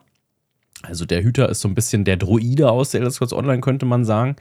Und dann wird es einmal einen Rotwadron geben, der gleich die Arkanistenklasse haben wird, der so ein bisschen Sheogorath-Vibes haben wird. Also es wird so ein bisschen der verwirrte, ähm, ja, lustige Papi sein, sozusagen. Ich, eine sehr spannende Persönlichkeit. Da bin ich schon sehr gespannt, wie sie das dann umsetzen. Und auch der neue Raid, der kommen wird, ähm, und da ist ESO ja immer sehr entspannt. Man kann tatsächlich mit Level 3 schon in einen Raid rein, wenn man das möchte. Und wenn man die Gruppe dafür findet, äh, gibt es auf dem PC zum Beispiel schöne Angebote von der sogenannten Raid-Schule. Bin ich regelmäßig mit dabei. Eine sehr coole Truppe, die dann quasi ja, sagt, wir haben zwei, drei erfahrene Spieler und die sorgen dafür, dass alle diese Inhalte erleben können. Und da wird es so ein bisschen anscheinend darum gehen, dass man in den Verstand, also im Raid, wird man in den Verstand eines Magiergildenmitglieds eindringen, was am Rande des Wahnsinns ist und gerettet werden muss. Also das klingt ja schon unglaublich spannend. Super. Ja. ja. Und, ich ja auch äh, nochmal an der Stelle so ein bisschen betonen, ähm, was ich ja vorhin auch so ein bisschen angeschnitten habe. Ähm, wir reden halt davon, dass die halt jedes Jahr halt auch ziemlich große Erweiterungen rausbringen mit 20 bis 30 Stunden an, an Content so das ist schon ganz schön krass. Und wenn man jetzt bedenkt, ja. dass halt wir die letzten zwei Jahre eine Pandemie haben und die haben trotzdem Blackwood rausgebracht und trotzdem High Eye, keine Ahnung, wie die das geschafft haben. Also, und dann ist das alles wirklich Kritik auf ziemlich hohem Niveau. So, ich finde es wichtig, das zu kritisieren. Es ist auch auf jeden Fall äh, notwendig. Das sollte aber immer konstruktiv sein und proaktiv sein, zu sagen, okay, ich bin quasi Teil dieser Community. Ich will, dass das Spiel auch noch in Zukunft gespielt wird. Was kann ich dazu beitragen, dass die Entwickler meine Vorschläge aufnehmen und dass sie nicht vielleicht halt sagen, okay, das ist jetzt hier nur eine toxische Person, die irgendwie rumhatet. Weil ja. das münzt leider sehr, sehr schnell um. Und wenn du halt willst, dass ein Spiel halt sich in eine gute Richtung entwickelt, dann musst du halt konstruktiv konstruktives Feedback geben. So und immer halt auch immer irgendwie das Positive im Blick behalten und einen guten Vibe, eine gute Energie halt quasi rüberbringen und dann wird das halt auch was. Ähm, dementsprechend finde ich die Entscheidung erstmal ganz vernünftig, das zu sagen. Ähm, Alexis hat ja gerade hier nochmal so ein bisschen Inhalte angesprochen, ähm, die es geben wird. Finde ich auch mega cool. Mal schauen, wie das mit den wiederholbaren Inhalten wird. Ähm, da bin ich hm. noch ein bisschen skeptisch, ehrlicherweise. Ähm, ja, ich gebe aber auch zu, ich gebe aber auch zu, ich habe das ja gerade gesagt, das Antiquitätensystem das ist halt wirklich stupide, einfach von der Überlegung. Das macht aber trotzdem mega Spaß.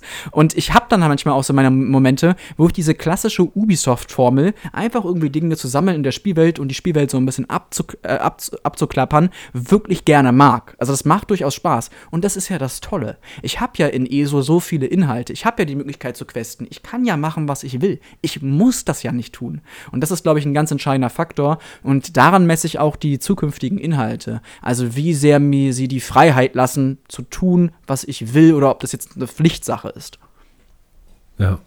Das heißt, da würdest du jetzt auch nicht in die Richtung gehen, wie das zum Beispiel ein Destiny 2 mit dem Content Vault macht Boah, oder ein Final Fantasy oder Lost Ark, die quasi dann Inhalte wieder rausnehmen, um aktuellere Inhalte mehr in den Vordergrund zu stellen.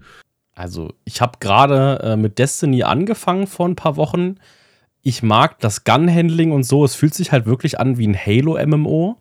Aber, ähm, also für einen Einsteiger, der jetzt ins Spiel einsteigt, ist eigentlich gekillt. Kann man eigentlich wieder deinstallieren, muss ich ganz ehrlich sein, von der Erfahrung her. Also die Tatsache, Grundspielinhalte geschichtsmäßig, aber auch halt eben, um überhaupt dieses ganze Konstrukt zu verstehen, aus dem Spiel rauszunehmen und zu sagen, ja, funktioniert jetzt gerade nicht, wir nehmen es mal ein paar Jahre raus, kommt vielleicht irgendwann mal wieder, wenn wir russisch Roulette spielen. Weiß ich nicht. Also das Spiel ist wirklich schön von der Optik und vom, vom Gun-Handling, macht also gameplay-technisch ganz, ganz viel Spaß. Aber für Neueinsteiger hat es sich einfach unattraktiv, unattraktiv angefühlt. Da bin ich sehr dankbar dafür, dass Zenimax äh, sich diese Mammutaufgabe auf die Fahne schreibt, alles online zu halten. Und die Welt verändert sich ja auch nicht in den bereits bestehenden Inhalten, sondern es werden nur neue Inhalte hinzugefügt. Man kann also alles nacherleben. Hm. Und die Frage ist ja, ist, ist das dann aber wirklich gut für neue Spieler, weil wenn ich da jetzt zum Beispiel, klar, beim Destiny 2 gehe ich auch persönlich voll mit dir. Wenn ich mir jetzt das gegenteilige Beispiel angucke, von zum Beispiel einem Final Fantasy XIV, da gab es ja zwischen A Realm Reborn und Heaven's Sword diese berühmte 100-Quest-Reihe, mhm. wo du mhm. quasi 100 Quests durchprügeln musstest. Die haben sie irgendwann mal, ich glaube, um 70 Quests reduziert. Jetzt sind es 30 und die neuen Spieler jammern quasi immer noch drüber. Aber das schafft ja eigentlich eine ne, ne, ne bessere New Player Experience.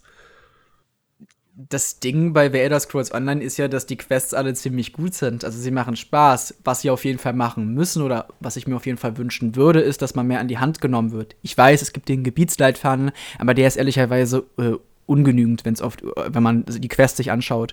Weil du hast ja verschiedene Inhalte aus den verschiedenen Kapiteln und auch verschiedene Aktivitäten, die du tun kannst. Und es fehlt halt einfach so ein bisschen quasi eine Mechanik oder äh, quasi irgendwie so ein NPC, meinetwegen könnte das sogar sein. Also ein Guide, der einen an die Hand nimmt quasi. Und gerne mhm. auch einer, wie wir das im Tutorial bis, bereits haben. Da, da gibt es ja diesen Raum des Schlüsselmachers und dann haben wir halt eine Person, die können wir fragen, hey, und dann erklärt sie, das ist das Theme, so sieht das aus. Das ist eine mega geniale Idee. Warum kann ich die Person nicht die ganze Zeit rufen und warum wird diese Person nicht ausgebaut? Mal so ein Beispiel, wir haben darüber vorhin geredet, über Hermois Mora und Alexus meinte, jo, ich schreibe dir da mal drei Quests auf, das kannst du ja gerne in deinem Video einbauen und ich finde halt, das müsste es halt irgendwie schon so in The Elder Scrolls Online geben. Quasi, dass man so einen Katalog hat, der gut übersichtlich ist und der dir sagt so, hey, du willst ein Abenteuer zu Hermois Mora erleben? Übrigens, hierzu findest du die Quests. So, verstehst du, dass ich erst gar nicht so lange im Internet danach suchen muss oder so und dass mhm. das im Spiel integriert ist. Und dass für Anfänger halt quasi so ein bisschen mehr die Führung übernommen wird. Hey, wie, wie, wie schaffe ich denn jetzt überhaupt das Grundspiel zu starten? Es ist prinzipiell erstmal kein gutes Zeichen für ein Online-Rollenspiel wie ESUS ist, wenn Leute halt danach suchen müssen, wie sie das Grundspiel von 2014 starten. Das ist eine mhm. sehr, sehr große Suchanfrage dazu. Und an sich ja. ist es ja auch leicht zu starten, weil wenn du komplett neu bist in diesem Spiel, du wirst ja erschlagen. Also es sind ja an jedem Ort, du gehst in eine Stadt, jeder NPC labert dich voll, ähm, wisst ihr, wie lange ich nach euch gesucht habe? Sage ich nur. Und Stuga, ja, ja, oh Gott. Ja, genau. Also jedes Mal und ähm, ähm, und dann äh, und dann das auch mit den Drachen in der Heimat und so. Du wirst ja wirklich bombardiert und da wäre mir wirklich wichtig. Ich finde es gut, dass wir da so eine enorme Freiheit haben, aber es braucht halt auch immer noch sozusagen optional die Möglichkeit, dass es halt quasi irgendwie einen NPC gibt, irgendwie meinetwegen auch einen Guide, der aufploppt im Interface, der ihnen sagt, hey, so und so machst du das. Vielleicht, dass man den Gebietsleitfaden ein bisschen weiter ausbaut und da halt noch mehr Quest einbaut, dass man das vielleicht auch ein bisschen filtern kann. Das fände ich cool. Am besten fände ich halt diese Lösung mit einem NPC, weil das so ein bisschen immersiver ist einfach. Es gäbe ja. da tatsächlich auch schon was, äh, wo ich schon lange drum bettle und das ist eine mega geile Idee finde. Und zwar für diejenigen, die vielleicht schon mal die Erweiterung Somerset in Elder Scrolls Online gespielt haben, kennen vielleicht die Psychica-Insel. Und dort spielt man einen Kristallschädel frei, der nennt sich Augur des Obskuren. Und der macht immer so ganz, also du musst dann mit dem ähm, verschiedene Aufgaben machen, um in dieser Gilde, dem Psychic-Orden, Fortschritt zu erlangen. Und der hat halt mega lustige Sprüche draus. Der sieht irgendwie mehrere Dimensionen, als wir wahrnehmen als Sterbliche. Und der hat immer mega geile Sachen. Äh, es hat richtig Spaß gemacht, diese Quests zu spielen mit denen. Und ich stelle mir den einfach so als Guide vor, der muss nicht visuell auftauchen. Der hat halt auch öfter mal äh, Kommentare gemacht. Was ist eigentlich alles hier für Gerümpel in deinem äh, Rucksack drinne? Ja, kannst du mich hier mal irgendwie von der Schaufel wegnehmen und solche Sachen? Und ich, das könnte man richtig geil umsetzen als so ja. Voice Guide, der dich durch das Spiel führt. Also es gäbe schon einen Charakter, der quasi prädestiniert dafür ist. Und das würde halt so, das, weil der bringt dann noch mal so ein bisschen Pep, noch mal so ein bisschen was Lustiges mit rein. Und ich glaube, das könnte am Spielanfang auch entscheidend sein, dass Leute dranbleiben. Ja, auf jeden Fall. Kann ich nur mitgehen, weil ich bin ja quasi neuer Spieler und ich habe mich da am Anfang auch sehr alleingelassen gefühlt. Also klar, du hast am Anfang dieses Tutorial, suchst dir dann ja in diesem Portalraum quasi ein Gebiet raus, wo du anfangen willst und dann stehst du erstmal da so, ja. und jetzt? also da kann ich euch natürlich voll verstehen. Ich würde jetzt noch mal ähm, in ein anderes Thema übergehen, nämlich äh, der Dungeon DLC im Q1. Der ist wieder dabei und da auch mal ganz blöd gefragt, brauchst die neuen Dungeon eigentlich wirklich? Spielt man die als Veteran noch aktiv? Also ich kann da mal so ein bisschen auch aus dem Nähkästchen plaudern. Wir werden ja oder gerade in der Funktion eben bei meiner MMO öfter mal zu solchen Anspielevents eingeladen. So spielt doch mal den Dungeon durch und das ist auch immer ziemlich cool. Ich habe jetzt zuletzt war ich, glaube ich, bei ähm, Lost Deaths hieß der, dieser Unterwasser-Dungeon von High Isle. Ja. Und natürlich ist das cool, aber dann ist das Event nach einer Stunde vorbei und ich habe jetzt persönlich nicht den Drang, und das muss ich jetzt noch mal spielen. Wie, wie sieht das denn aus, wenn man da länger dabei ist? Ja, also ich denke, in den Dungeon gibt es halt immer so coole Story-Schnipsel, die aber leider häufig untergehen. Das sehe ich als großes Problem an, weil viele wollen durch die Dungeons einfach nur so schnell durchrushen, um die halt eben, um die sich die Sets zu erspielen, ähm, weil sie das als tägliche Quest haben und gar nicht wegen der Geschichte da sind. Und die Dungeons sind prinzipiell halt auch sehr liebevoll gestaltet. Es wird zum Beispiel ähm, einen Dungeon geben, der heißt Halle der Schriftmeister. Und das wird so ein bisschen der Prolog zu Necrom sein, in Anführungsstrichen. Es wird noch eine extra Prolog-Quest für Solospieler geben, aber der soll schon ein bisschen so ein bisschen die, ja, die Geschichte einläuten quasi. Und das finde ich prinzipiell eigentlich immer ganz spannend. Auch der andere Dungeon hat ein sehr spannendes Thema. Balsonar ist eine ähm, dunkelelfische Stadt, die unterhalb von Steinfälle ist. Und da wird es auch übrigens um die Psych Psychiker gehen, die da so Zeitanomalien ähm, untersuchen. Man wird in diesem Dungeon auch Zeitreisen tatsächlich. Und die sind super liebevoll gestaltet von der Geschichte und so weiter und so fort. Also da gibt sich Cinemax immer sehr viel Mühe und die haben auch sehr an Qualität dazugewonnen. Also es gab so einen Wendepunkt ähm, und zwar den, den äh, Indiana Jones Dungeon, wie ich ihn gerne nenne, Unheilsgrab. Und da hat Cinemax mal ein bisschen was anderes ausprobiert. Nicht so geradlinige Dungeons, sondern auch versteckte geheime Räume, die nicht auf der Karte sichtbar waren, mit geheimen Bossen, die dir dann das Spiel innerhalb des Dungeons erleichtert haben. Also du hast dann diese Secret-Bosse gemacht, musstest erstmal Jump-and-Run-Rätsel Rätsel lösen, um zu diesen Secret-Bossen hinzukommen. Und die haben dir dann Buffs gegeben bis zum Endboss, die dir den Dungeon erleichtert haben. Und das finde ich halt das ist halt so ein richtig innovatives ähm, Dungeon-Design. Du hast einen Grund, dich mehr umzuschauen. Die Sachen sind nicht super offensichtlich. Und ich mhm. erhoffe mir, dass das in diesen Dungeons auch wieder der Fall sein wird. Dementsprechend spannend, ja. Wir werden sehen, wie es dann umgesetzt wird.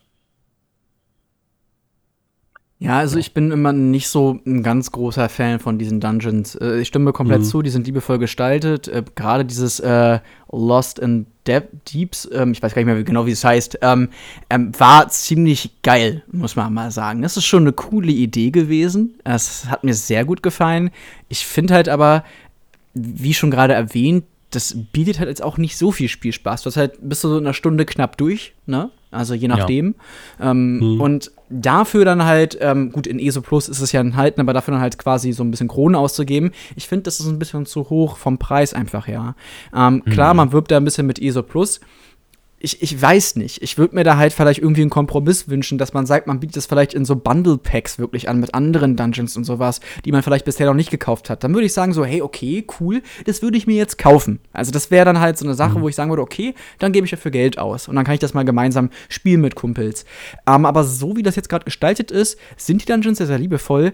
Ähm, ähm, aber das, das verliert sich schnell. Und das ist immer so ein, es ist ein sehr, sehr kleines Häppchen und sehr, sehr viel Tamtam -Tam darum, finde ich ehrlicherweise. Wenn es jetzt gleich von vornherein, sagen wir mal, vier Dungeons wäre, wären, die man halt mit diesem Update bekommt und die man dann halt kaufen kann, dann wäre es eine andere Geschichte. Dann würde ich sagen, okay, das lohnt sich ja schon.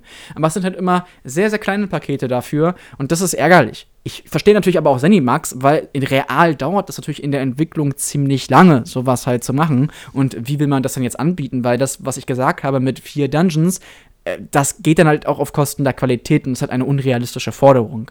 Ähm, ja. Deswegen, das ist so eine, so eine grundlegende Zwickmühle, ehrlicherweise, wo ich auch ja. keinen wirklichen Lösungsansatz habe, wie man da rauskommt, weil ich finde die Idee ja eigentlich cool mit den Dungeons. Ich finde das ja geil. So, und ähm, keine Ahnung, was sie da für eine Lösung anbieten können. Ähm, auf jeden Fall irgendwie vom Preis runter, es muss irgendwie, es muss irgendwie besser zugänglich sein, dann zocken das auch noch viel mehr Leute, sage ich. Mhm, mhm. Wir haben ja auch in letzter Zeit häufiger mal ähm, die Story-DLCs am Ende des Jahres kostenlos zugänglich gemacht für Leute, die sich regelmäßig einloggen und so. Und ich finde, da könnte man dann vielleicht auch zukünftig die Dungeon-DLCs mit reinnehmen, dass Leute, die das Spiel eh schon spielen, belohnt werden dafür und dann halt eben kein extra Geld ausgeben müssen und äh, die Leute, die ja neu dazukommen, halt eben das in Form von ESO Plus oder sonstigem ist ja trotzdem noch optional sich dann quasi holen können, wenn sie wollen. Aber ich denke, ja. es kommen sowieso nicht nur die beiden Dungeons, es wird auch einige Grundspielerneuerungen geben mit dem, mit dem nächsten Update. Zum Beispiel eine Sache, die sich ganz viel gewünscht wurde, also äh, ESO Fashion oder Elders, äh, Elders Fashion ist ja auch so ein ganz präsentes Thema in Elder Scrolls und man wird jetzt zukünftig, jetzt wenn eigentlich die, Augen rollen, man wird jetzt zukünftig die ähm, Schulterplatten seiner Rüstungen ausblenden können. Und das ist ein Thema, da hat die ganze ESO-Community eine Laola-Welle ge gemacht. Also, ja, das ist äh, wirklich erstaunlich, wie viele Interessenten es auch für solche Inhalte gibt.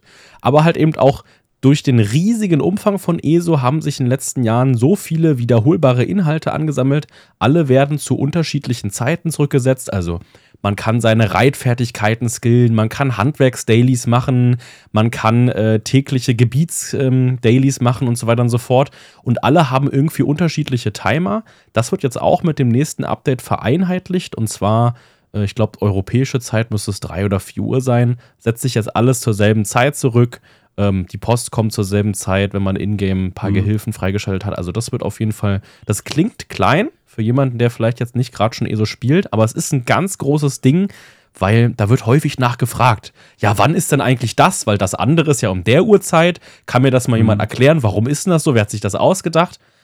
Jetzt wird das endlich mal vereinheitlicht. Also ne, gerade gerade mit den Booten, die die Materialien bringen, dass das jetzt äh, da endlich äh, richtig gemacht wird, das ist schon absolute Ehre. Gut, dass ja. sie es endlich machen, finde ich super. es ist nämlich schon anstrengend. Äh, vor allen Dingen, du bist dann halt, du gehst ins Spiel und ich update ja in der Regel meine Pferde halt als erstes, so und dann fange ich halt an so ein bisschen äh, zu craften und sowas und dann, wenn ich mich gerade ausloggen will, kommen die Boten an mit den ganzen neuen Materialien. Da kriege ich so einen Puls, ne? Und ja. das sind so Kleinigkeiten, das ist super gut halt, ähm, dass sie das halt mal so ein bisschen endlich anpassen, auf jeden Fall. Äh, da darf man gespannt sein, auf jeden Fall. Ähm, ich finde den Vorschlag, den du gerade gemacht hast, Alexos, ziemlich gut, dass man sagt, hey, das könnte man ja hier vielleicht in diese Testphasen mit quasi einbauen. Das ist definitiv ein richtig guter Vorschlag auf jeden Fall. Ich glaube, damit kann man auch noch mal mehr Leute für ESO Plus begeistern. Ähm, ich bin jetzt nicht unbedingt der größte Fan von ESO, aber aus der Sichtweise von Zenimax würde es durchaus Sinn ergeben, das halt so zu machen. Ja, ja. Ich finde, das fairste System, äh, was dahinter steckt, hat mir bis jetzt Guild Wars 2 gezeigt, tatsächlich. Die haben ja auch so mit der Living World eine Geschichte, die sich quasi fortsetzt. Und die kauft man quasi einmalig. Ich glaube, die kostet 20 Euro. Und solange man sich dann innerhalb dieses Story-Abschnitts auch nur einmal eingeloggt hat, bekommt man den nächsten Abschnitt dann umsonst. Und das uh, fand ich ja. immer unglaublich fair. Mhm. Das dass man einfach quasi fürs Dransein belohnt wird. Das wäre auch eine Lösung eben für diese, äh, für diese Dungeon-Geschichte. Das Weil wollen klar, diese Spiele ja auch erreichen, ne? Dungeon, ne? letzten Endes. Ja, genau. Weil die haben viel mehr davon eigentlich, wenn du dich über Jahre zumindest alle zwei Monate mal einloggst, als wenn du jetzt bö äh, böse gesagt zwei Monate ESO Plus kaufst. Es ja. ergibt halt auch Sinn, weil du bleibst in dem Spiel, das heißt, du wirst halt Langzeitkunde, so aus einer rein wirtschaftlichen Sichtweise. Ne? Es ist schade, dass das immer mhm. so bei Gaming eine Rolle spielt, aber es ist halt die Realität so. Deswegen macht das halt Sinn. Und ich glaube, dass es auch eine faire und gute Lösung ist tatsächlich. Ja, wäre durchaus auch eine Überlegung tatsächlich. Müsste man halt mal gucken. Ich glaube, das wird aber ja. auch immer zu kritisch gesehen, weil letzten Endes, ob du jetzt nur in einen Handballverein gehst, in einen Fußballverein oder zum täglichen Schachkurs, was auch immer, da zahlst du ja auch Geld für dein Hobby, ne? für diesen ja, Verein. Absolut. Dementsprechend finde ich es auch völlig legitim, regelmäßig für ein Spiel, was über lange Zeit Unterhaltung bietet, Geld auszugeben. Ich auch. Absolut. absolut. Das muss man halt auch wirklich erwähnen. Ne? Also, ähm, gerade wenn man sagt, okay, ich spiele jeden Abend zwei Stunden, dann würde ich halt mein Netflix-Abo kündigen und sagen, okay, dann hol die bitte ESO Plus. Also, dann lohnt sich das ja. ja auf jeden Fall. Und es ergibt dann halt auch Sinn, weil du ja die Zeit halt mit deiner, also mit diesem Entertainment verwendest und dann ist das okay. Und dann machen auch diese Vorteile durchaus Sinn. Ja. Ja um bei einem DLC zu bleiben, aber bei einem, was wir noch nicht so klar kennen wie das DLC im ersten Quartal, nämlich das im vierten. Das soll ja die endlosen Dungeons bringen. Ähm, du hattest eben gesagt, Alexos, du hast da ein paar mehr Informationen äh, mhm. als ich bisher. Was kannst du uns mitteilen? Also ich denke, das Spannendste an der ganzen Geschichte wird auf jeden Fall sein, eine Sache erstmal, die wir alle schon wissen, vielleicht nochmal hier als Kontext. Es kommt eine Art Arena, die man entweder solo spielen kann, solo mit den Gefährten oder mit zwei Spielern zusammen. Das ist schon mal eine sehr schöne Sache, die sich häufig gewünscht wurde, dass man so eine Art Zweier- oder Dreier-Arena ins Spiel bringt.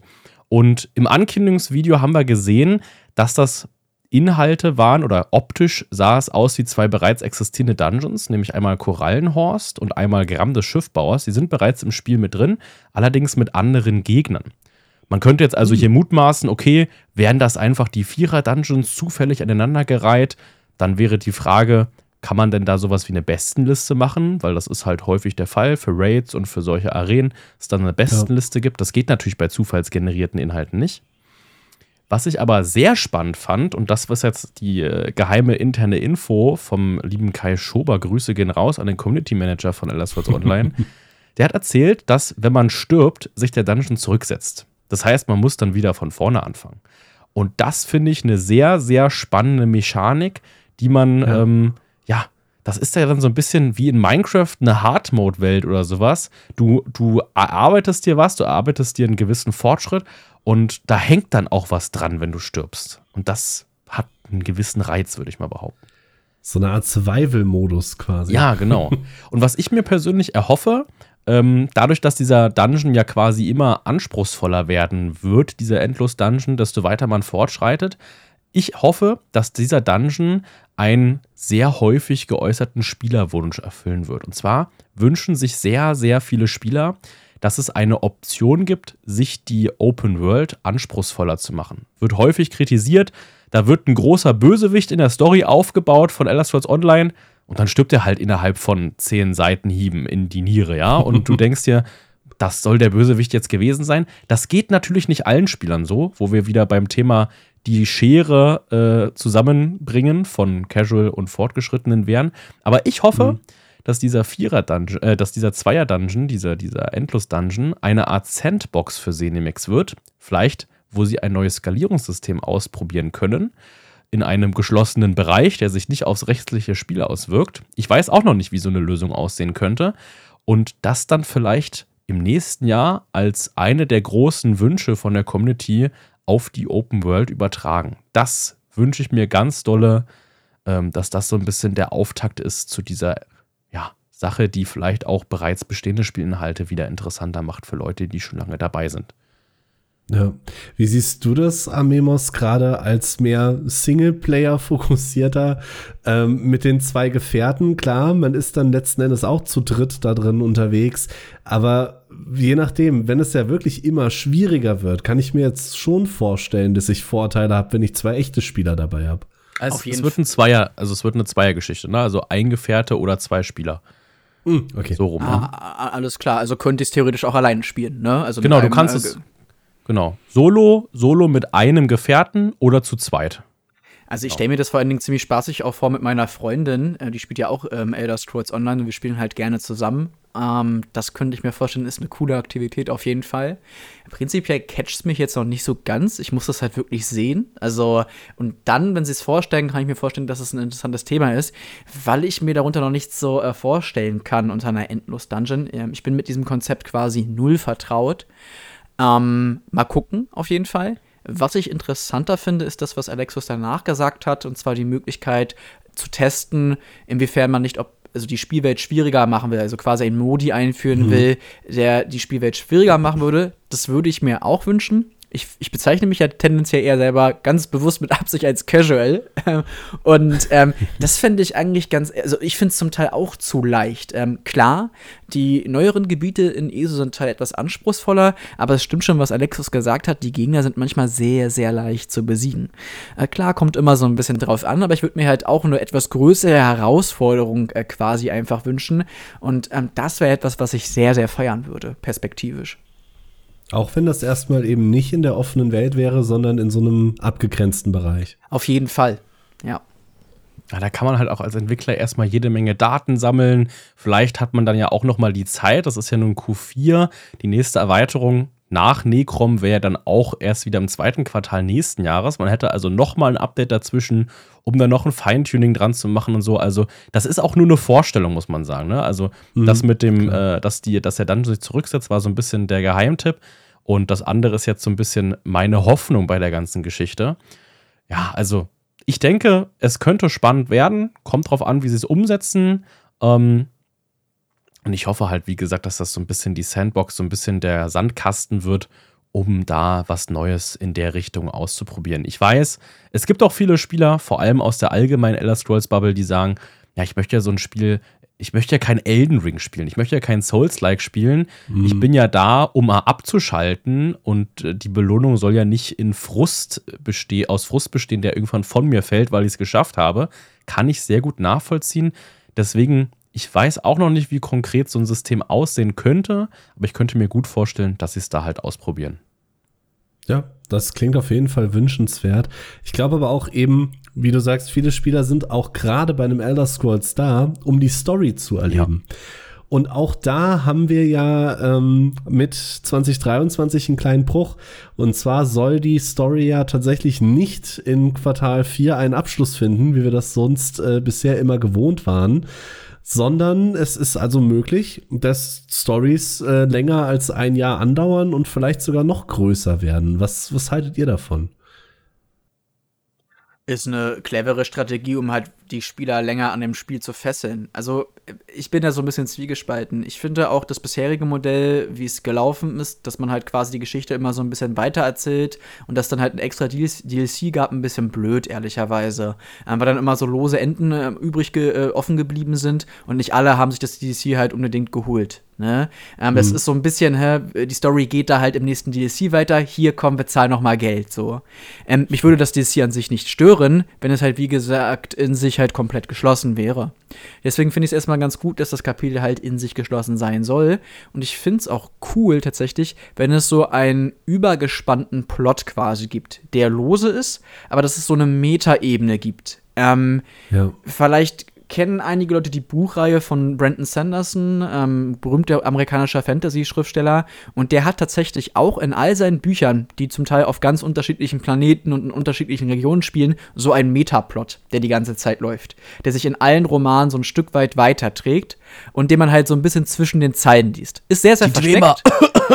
genau, die Dwemer oder sowas. es ist sehr, sehr versteckt quasi, aber es gibt den. Und für Fans ist das natürlich mega spannend, den halt quasi herauszufinden. Und sowas könnte ich mir ziemlich gut auch für The Elder Scrolls Online tatsächlich vorstellen. Ja, vielleicht ein bisschen offensichtlicher, bei Brandon Sanderson ist es sehr, sehr krass versteckt. Das sind wirklich quasi Easter Eggs, die dann halt quasi so am Rande kleine Geschichten erzählen.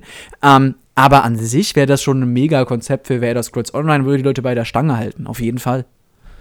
Mhm würde ja dann auch dafür sprechen, dass sie in Anführungszeichen jetzt erst damit anfangen. Wir haben ja eben schon gesagt, neuer Core-Code, äh, Core-Code geändert, neue Server, dass man da jetzt auch wirklich was Langfristiges und vielleicht wirklich lange neue Story aufbauen möchte. Ja, wobei. Ja.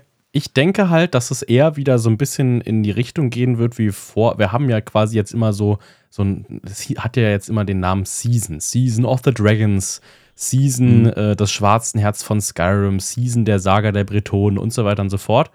Und ich denke, es wird jetzt eher wieder so ein bisschen wie Orsinium statt der Uhrwerke Somerset. Also es gibt quasi eine Hauptgeschichte. In Orsinium beispielsweise in der Erweiterung geht es um eine Stadt der Orks. Und ganz am Ende, äh, wenn man die Hauptgeschichte dort abschließt, gibt es einen Dialog, den man nicht garantiert, also den man nicht bekommt, wenn man nicht aufmerksam ist. Wenn man den, den Raum verlässt, ist er weg. Wenn man da bleibt, gibt es einen Hinweis ähm, auf die Stadt der Uhrwerke. Genauso dann in der Stadt der Uhrwerke gibt es ganz am Ende einen Hinweis auf Somerset. Und ähm, ich glaube eher, dass es wieder so in diese Richtung gehen wird, persönlich. Aber ich stelle mir so einen, so einen weit gespannten Bogen, wenn es sich nicht wie ein krasser Cliffhanger anfühlt, sondern wie so ein, ja, wie so eine Metaebene, wie du schon äh, meintest, Amimos. Das würde ich cool finden. Also, ja, kann ich mir gut vorstellen. Ja, auf jeden Fall klingt das alles ziemlich geil für das, was 2023 da auf uns zukommt. Finde zumindest ich. Ja. Jetzt wollen wir da mal so ein bisschen ein Fazit ziehen unter dieses 2023. Die Entwickler sagen ja, wir haben bewusst alte Strukturen aufgebrochen. Das heißt, wir haben einen neuen Zyklus. Wir fangen hier 2023 vielleicht wirklich was, was ganz Neues an. Ist das gut so? Einfach die gezielte Frage, ist es gut? Warum oder warum vielleicht auch nicht? Und da würde ich dich einfach mal bitten anzufangen, Alexos. Also ich persönlich denke, das ist eine sehr gute Sache, dass sie diesen Zyklus ein bisschen aufbrechen, weil ich denke, das ist jetzt auch so ein bisschen aufgebraucht sozusagen nach diesen drei, vier Jahren, die wir jetzt äh, in diesem Bereich hatten. Es wurde sich sehr häufig gewünscht, dass man mal mehr ein Update-Fokus darauf legt, Sachen zu überarbeiten und alte Sachen anzupacken. Das machen sie jetzt. Jetzt gibt es natürlich wieder die Leute, die sagen, ja, hä, jetzt kommt ja weniger Inhalt, das wollen wir auch nicht, aber es gibt immer irgendjemand, dem man es nicht recht machen kann.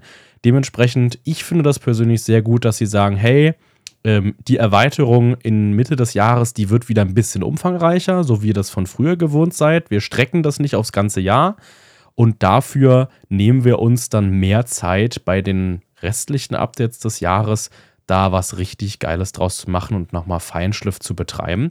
Ich bin natürlich auch gespannt, was das zum Beispiel für solche Sachen wie ESO Plus bedeutet, denn Stand jetzt ähm, stand den aktuellen Informationen, werden wir neun Monate lang nach Necrom keine Inhalte für ESO Plus erhalten. Ähm, da bin ich sehr gespannt, ob es da irgendwas gibt. Natürlich gibt es den Handwerksbeutel, der allein schon Argument genug ist für dieses äh, optionale Abonnement. Aber müssen sie auf jeden Fall sich was überlegen, denke ich mal. Da bin ich gespannt, äh, ob da vielleicht was kommt. Ja. Ja, wie siehst du das an, Mimos?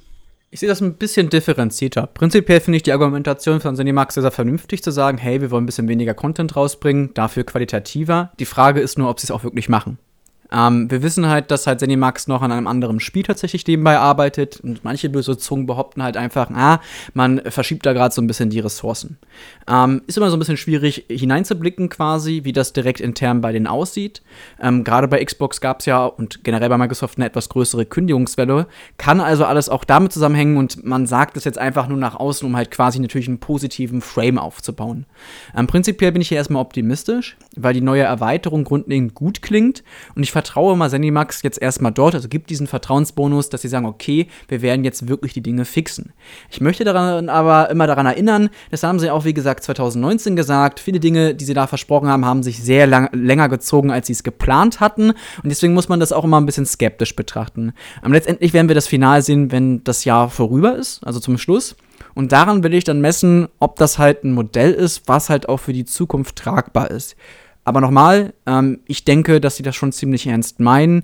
Ich denke, dass es eine gute Erweiterung wird und mal gucken, wie dann die zweite Jahreshälfte wird. Die müssen dann halt auch meiner Meinung nach auch wirklich Bugfixes und kleine Live, äh, Quality Life Improvements und sowas dann halt auch liefern. Also das muss dann wirklich geben. Das muss dann bei der Community ankommen.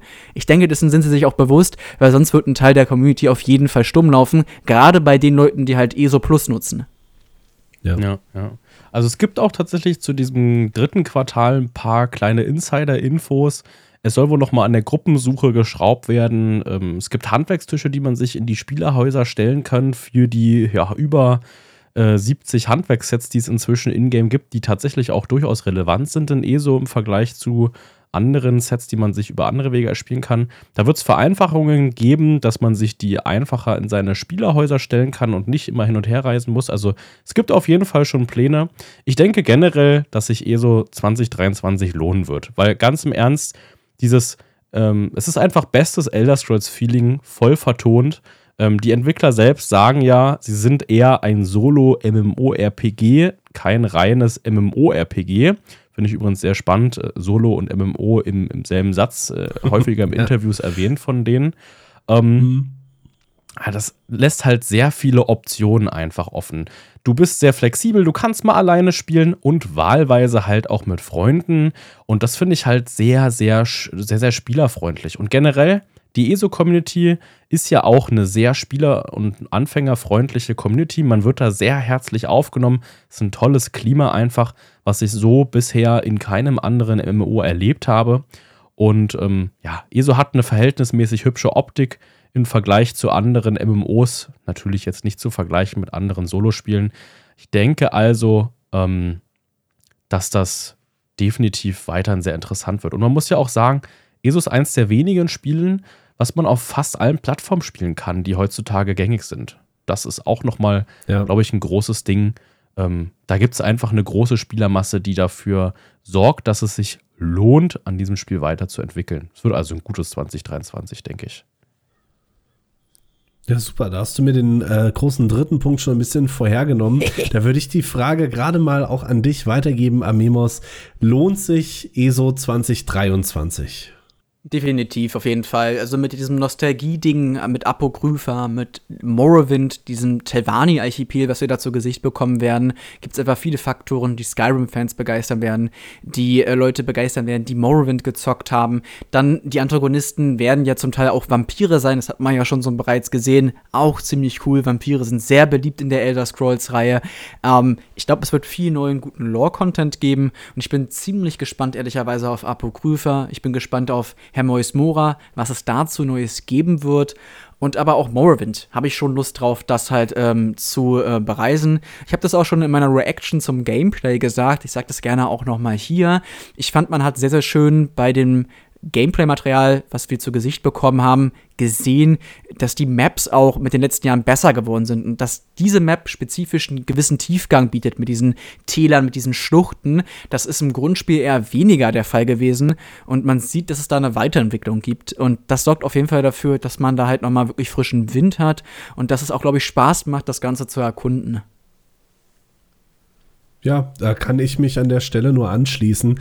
Auch an das, was Alexos eben gesagt hat. Die ESO-Community vor allem ist ein ganz großer Punkt für Neueinsteiger, den, um das Ganze leichter zu machen. Man wird da in der Regel super, super herzlich empfangen.